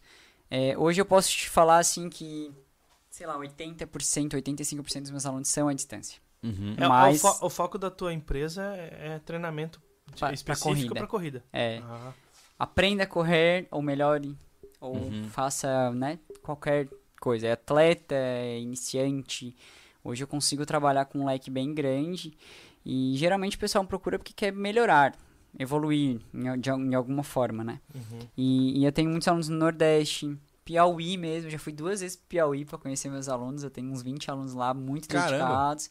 Estou indo para lá em fevereiro de novo. Uhum. Então, assim, é, eu atendo vários cantos do Brasil e justamente por ter, por ser acessível, né? Porque mesmo à distância, se você dá uma atenção, é, a, a pessoa se sente muito próxima, assim. E eu- Uhum. eu Sim. dou essa liberdade, Sim. sabe? Sim. Eu tento ter essa parceria justamente por isso. Tanto que o pessoal me manda mensagem no feriado, no domingo. ou eu não respondo mais, estou Claro. tentando ao máximo, né? Só porque acumula, só porque assim, para eles entenderem que também é meu trabalho. Claro. Mas ao mesmo tempo, se eles se sentem confortáveis para me mandar, é porque eles sentem uma proximidade ou uma certa amizade junto. Correto. Porque eu trabalho muito com essa questão também, quase um psicólogo, tá? Mas Uhum. motivacional, assim. Você consegue, você é Tem capaz. muito, de corre... tem muito de, de, de emoção, de comportamento. né? Tem, pra gente entender e pro aluno conseguir atingir os objetivos. Então, assim, eu atendo online, eu, é tanto pelo meu Instagram pessoal quanto da empresa. Hoje, quais são os Instagrams que as pessoas podem te O encontrar? meu é felipe.f3 Uhum. e o da assessoria é F3 Assessoria Esportivas. O assessoria é dois S, dois S, né? E daí ah, lá tem meus contatos, tem meu, meu WhatsApp também. E, mas muita gente me manda ali pelo direct mesmo, assim. Legal. E- então, são as... Eu Se o cara procurar... quer começar a correr, ou quer melhorar os seus tempos, ou quer fazer provas maiores ou mais difíceis, ele entra em contato com você. Só entrar em contato, eu mando o questionário e a partir do questionário a gente começa aí um trabalho de- mais direcionado, né? Aham. Legal. É, mas Massa. assim, ah, a tua empresa, a F3, ela trabalha com assessoria, não necessariamente é só você. Por exemplo, o Murilo trabalha contigo. Ele, ele também tem uma gama de alunos que atende com. É isso? É dessa forma? E tem outros profissionais? Como Hoje, é é? hoje tá mais direcionado, eu direciono os treinos, o Murilo ele me auxilia muito com a parte de iniciação dos alunos. assim. Ah, ele tem tá. toda uma paciência também, Uhum. porque assim, a gente tem uns horários presenciais lá em Tubarão. Ah, entendi. Quem Tá. é de Tubarão, foi onde começou o negócio, né? Uhum. Depois que despertou planilha. Então hoje é, eu chego lá, a gente faz toda a parte de aquecimento e, e ele direciona mais essa parte de iniciação, que é a parte mais importante. Uhum. Certo. Que é o que? Ter alguém do lado para ensinar a respiração, a postura, o ritmo ideal, porque todo mundo quer sair correndo muito rápido, tem que ter Sim. essa paciência. Então ele me dá todo esse suporte para a parte de iniciação. Daí depois que o aluno começa a ganhar um pouquinho mais de condicionamento, ele manda para mim e pega outro iniciante. Então Ah, a rotatividade é com um ele é muito grande. Tá. Mas assim, quando eu estou ausente, ele que toca todo o treino presencial. Mas hoje, assim, as planilhas e essa parte do treinamento, assim, tá concentrada em mim ainda, por isso que eu tô quase louco. Faz parte do jogo. É, Olha só e aí? que inocente, ele falou quase. É, quase. É. O Nicolas Machado mandou uma pergunta aqui no Pixel. Existe um tênis ideal para iniciar a corrida? Hum, ideal não, existem vários modelos ideais, né? Uhum. Tem que. O ideal, assim, hoje em dia tudo é compra online, né? Uhum. Mas quando você fala em tênis de corrida ideal, tem que ir numa loja provar. Eu não me animo não em comprar um tênis online, sinceramente. Eu Tem não que consigo. provar, tem É, que colocar no é, pé cara. e tu tem que ter uma noção. É. Porque, como eu falei, eu tive dificuldades pra na- me adaptar ao Nike, mas isso é errado, porque às vezes o Nike não foi feito pra minha pisada. É verdade. Então eu é vou verdade. sentir dores, eu vou ter problemas com ele. Então vai numa loja e fala, cara, um tênis de corrida. Pai, cara, existe tanto, tanto, tanto modelo, assim, que eu não vou fazer propaganda de um, porque pode Sim, ser que eu odeie ele e vai dizer, o Felipe tá louco, ele tênis é, ruim. É, é igual eu peguei, ah, funcionou pra mim, meu pé tava ali. ah, nada aspecto técnico, não é indicação nem nada. É, tá sim, sim. Mas é a questão lá, um tênis de 150 pila da Decathlon, fui lá, eu consegui correr a meia maratona, não me deu bolha, não deu nada, Sim. tá tudo certo. É, Serviu e pra mim. o pessoal fica desconfiado se eu indico um tênis barato. É. Ah, mas esse tênis aí, né? Cara, é bom, é, É. bom. É. O tênis É. que eu fiz a travessia da Praia do Cassino é o tênis que era do Marcelo, nosso amigo. Ele disse: Ah, eu não quero mais, você quer? Eu quero. Eu Eu treinei fiz. com ele e fiz. Perfeito. Entendeu? exatamente. Funcionou, não gastei nada. Desculpa não poder responder, mas digo, vai numa loja e prova. Porque tu bota no pé e diz, cara, que tênis bom, deu, leva esse. E tem que ter um feeling, né? De você colocar e Sim. falar, hum, gostei, hum, Gostei. não gostei, né? E daí ter... tudo depende, se você é um pouco mais pesado, daí procura por um tênis um pouco mais de conforto, um pouquinho mais alto com amortecimento. Uhum. Agora, se não, você é mais leve, cara, qualquer um que você gostar. Pode ser aquele assim que, meu Deus, esse tênis, será que... Botou Isso. no pé e gostou, vai. vai E a regra é, pega a cor mais brilhante que tiver. Corredor tem que... Tem que, tem, tem que chamar a atenção. É, Ó, o Guilherme Oliveira, ele já perguntou, fez uma pergunta aqui, que a resposta é fazer consultoria com a empresa dele, porque Ah. é assim. Ele perguntou, como começar a correr maratona? Onde ir, o que fazer?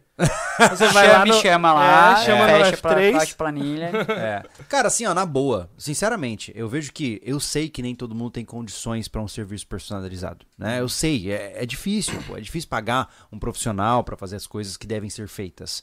Mas se você tem um objetivo ousado, você precisa de apoio técnico, Hum. né? Não vai pegar uma planilha no Google, né, de 42k, planilha. Tem várias lá, mas Pois não- é, não cara, assim, ó, você tá falando da sua saúde, né? De você seguir um treino que não foi feito pra você, de você se lesionar e gastar muito mais depois com uma cirurgia, com fisioterapia. Então, eu, eu sou um pouco assim, eu sempre fui ensinado assim, ó, se eu cheguei num platô, eu falo assim, ó, não sei o que fazer a partir daqui, pega um profissional. Porque senão você vai ficar dando murro, em- murro em ponta de faca, E né? o mais engraçado, assim, é que hoje em dia todo mundo investe caro num tênis, no suplemento, no equipamento, verdade. em tudo menos no treinador. É verdade, E é o mais verdade. importante é o treinador. O que vai fazer mais milagres é o treinador, não é o tênis top ou o suplemento top. É verdade. Aqui tem um, um, o Jorbirson, Jorbirson Rocha. Qual a diferença na respiração em uma corrida no asfalto e uma corrida selvagem? E na resistência do corpo? Ah. Ele quis falar a questão de que no asfalto você vai dar mais gás, alguma coisa assim, de repente. Sa- ô, ô, Depende, é a intensidade que você faz qualquer uma das duas que vai lhe ditar a respiração. Eu acho muito louco assim, é, é, eu percebo que quem começa a correr tem muita dificuldade com, com respiração, né? Muita dificuldade de aprender a, a, a fazer um pace adequado para o pulmão ata- a- a- atender, né?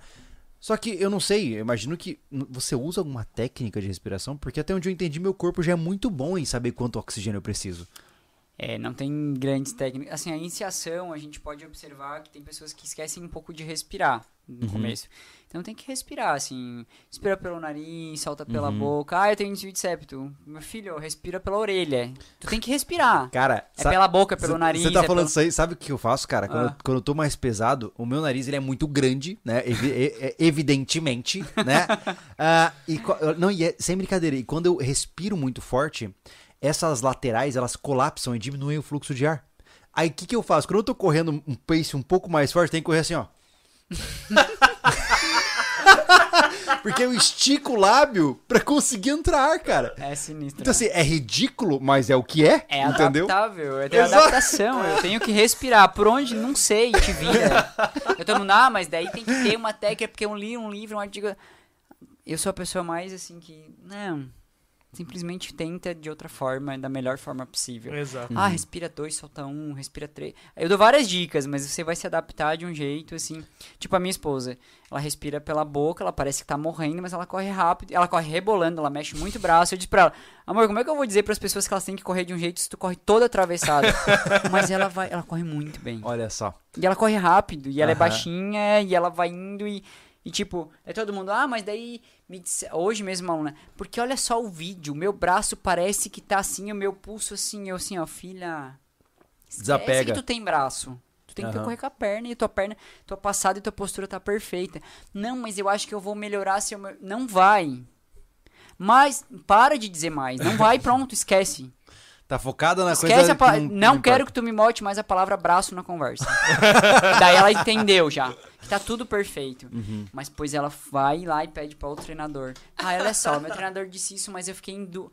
Eu fico ofendido até. Eu, fico ofen- eu já disse que não. Desafia sua autoridade, Total, né? né? É. Total. Então, assim, ó, é, a respiração é, depende muito da intensidade. Tipo, se eu tô, quero subir um morro correndo rápido, é a mesma coisa que tá correndo rápido no asfalto. Uhum, Tua respiração, ela vai de acordo com a tua frequência cardíaca e até quando você consegue é, dar os dois, continuidade ali, né? Uhum. Porque a gente tem dois limiares, o aeróbico, o anaeróbico. Então, tudo isso vai depender do ritmo que você tá imprimindo, seja na trilha. Tipo, eu tenho prova de trilha que a minha frequência fica bem mais alta que uma prova de rápida de asfalto. Aham. Porque você quer subir o morro e você vê, e você quer descer rápido, e então é a intensidade. É, É. é interessante, eu não tenho base pra nada, mas pra isso, pra, pra expli- explicar isso. Mas lembra nas, nas caminhadas, Hum. na subida, o Júlio subindo, ele ia pra 120, 130. Quando eu subia que a gente tinha que fazer mais esforço, eu ia pra 110, 100. Aí Não. quando eu terminava, eu, eu voltava pro 120, né? É. E o Júlio tava 120, 100, su- subindo. Aí É. quando ele parava, ele baixava. Então, tipo, cada um é diferente. O problema é que funciona, é, isso, né? é aquilo que ele falou, né? O problema de, é, de focar demais em frequência cardíaca é que a gente começa a tentar achar lógica em coisas que Uhum. não dá, cara. Não dá. Você Né? brigou com alguém e sair pra correr, a frequência vai estar mais alta. É verdade? É verdade. É eu verdade. falo, você Não, não, é- dormiu direito. Mas é a mesma você comeu coisa. alguma coisa que Cara, pesou, assim, ó, tudo, tudo. Essa cerveja que eu tô tomando agora, se eu saísse pra correr amanhã de manhã, parece que eu tô com paraquedas aberto atrás de mim. Não dá. O cara não desempenha. O álcool, ele me limita drasticamente na minha Por isso que eu tô performance. tomando água, gente. É, mas assim, Amanhã manhã eu vou treinar. É, exatamente. Então, assim, mas é interessante entender que tudo impacta. Né, seu estado emocional, o que você comeu, é, se você defecou ou não, se você urinou ou não, tudo. Né? Totalmente. Total, É impressionante, total, né? Total. Cara, assim, ó, é, o que, que você diria como mensagens finais é, pra quem ouviu todo esse nosso papo louco aqui, desde urinar sangue até diarreia no meio de corrida? O que, você diria pra quem tá aí agora, por exemplo, uma pessoa talvez saiba que não tá com o corpo que quer, é, o cara quer começar, o que, que você diria pra uma pessoa como essa? Fomos feitos para nos movimentar, por isso que a gente tem tantos ossos e músculos, né? Então, assim, movimente-se e entenda e coloque na sua cabeça que você é capaz de fazer qualquer coisa. Não coloque barreiras, sempre barreiras vão existir, né? Eu não tenho tempo, não consigo, vai cansar, vai doer. Você vai morrer daqui a pouco. É verdade. Então, se você não começar a se movimentar, porque o seu corpo foi feito para isso. Ninguém sai vivo dessa, né? É, mas experimente, experimente e insista e persista um pouquinho aí. Coloque metas, tipo, eu preciso, eu vou correr durante três meses, eu vou fazer exercício durante três meses. Se você conseguir ser disciplinado esses três meses, eu tenho certeza que no final dos três meses você vai perceber que tem algo bom em fazer isso. Uhum. E talvez isso te faça fazer o resto da vida. Legal? né? É isso aí. Então, assim, Começa com start mesmo, né? tem que dar o start. E não espere o momento ideal, porque ele nunca vai chegar. Não, não tem um momento É assim, perfeito, ó, eu né? vou começar. Não começa na segunda, como todo mundo. Começa quinta. Começa sexta, porque daí tem um final de semana pra descansar, pra Boa. começar a segunda melhor ainda. Você comece, simplesmente comece e bote como meta. Eu quero viver mais, eu quero ser mais feliz. E eu boto, falo com toda a propriedade. Quem faz exercício é mais feliz. E é mais feliz. Ah, mas. Não, é mais feliz. Ah, mas eu gosto mesmo é de balada de sair. Não, quem faz exercício é mais feliz. Uhum. Com certeza. É mais feliz e termina o dia mais feliz e vai trabalhar mais feliz e mais É. motivado. E- Então, assim, pratique exercício físico que você vai ver uma outra vida. Se você nunca fez, Vai mudar vai tudo. mudar de vida. E lembrando, né? Ah, a sua família precisa de você, Uhum. né? Isso. Então, se você não não seja se- egoísta, Exato, se você não se cuida porque você é indisciplinado ou tem preguiça, ou seja lá o que for, saiba que o seu tempo de vida está sendo reduzido, né? Então, se você ama seus filhos, né, sua filha, sua filha, sua esposa, sua namorada, saiba que essas pessoas, elas esperam que você continue vivo, né? Então, quanto mais ativo você for, você for, melhor vai ser a sua expectativa de permanência nesse local onde estamos. Com né? certeza, Exatamente. Fechou, senhoras e senhores? Fechou. Muito obrigado Ó, pela presença. Ah, diga. Eu, fiz, eu fixei aqui, o, o Murilo escreveu ali no chat pra mim. Eu fixei o, a- o nome da rede social, da- do, Aham. do Instagram da empresa. Aham. Pra ir direto pra vocês aí. Legal. Quem tiver aí no, no chat Uhum. pode. E se quem quer motivação, no meu pessoal. Eu É. posto mais no meu pessoal. Tipo Uhum. assim, eu sou aquele cara chato que todo mundo acorda e diz: Ah, eu não tô com vontade de treinar hoje, então eu vou olhar o Instagram do Felipe. Ele já foi. eu vou ter que ir também. Boa. Pode perdoar, Murilo, é verdade. Eu não gosto de postar em dia que eu não tô com vontade de postar, assim. Mas assim, não, eu vou postar porque eu vou dizer: Galera, hoje eu não tava afim e fui. Uhum. Hoje eu tava afim e fui. Mas hoje não sei o que, mas eu fui. Mas hoje tá chovendo, eu também fui. Mas Uhum. hoje tem muito sol, eu também fui. Então, cara, chega a ser chato que tem gente que olha o meu pra e sai em seguida. E me manda mensagem, é porque eu recebo muita mensagem diariamente. Aham. Assim, cara, tu é insuportável, eu te odeio. Porque tu Ótimo. sempre vai. Obrigado. Tu sempre vai, então eu tenho que ir também, sabe? Isso é muito legal. Assim. Massa. Cara, que legal. Gente, muito obrigado pela presença de todos vocês. Foi um prazer estar aqui conosco nesta noite maravilhosa. Nos vemos num próximo podcast. Valeu. Valeu, valeu! Valeu.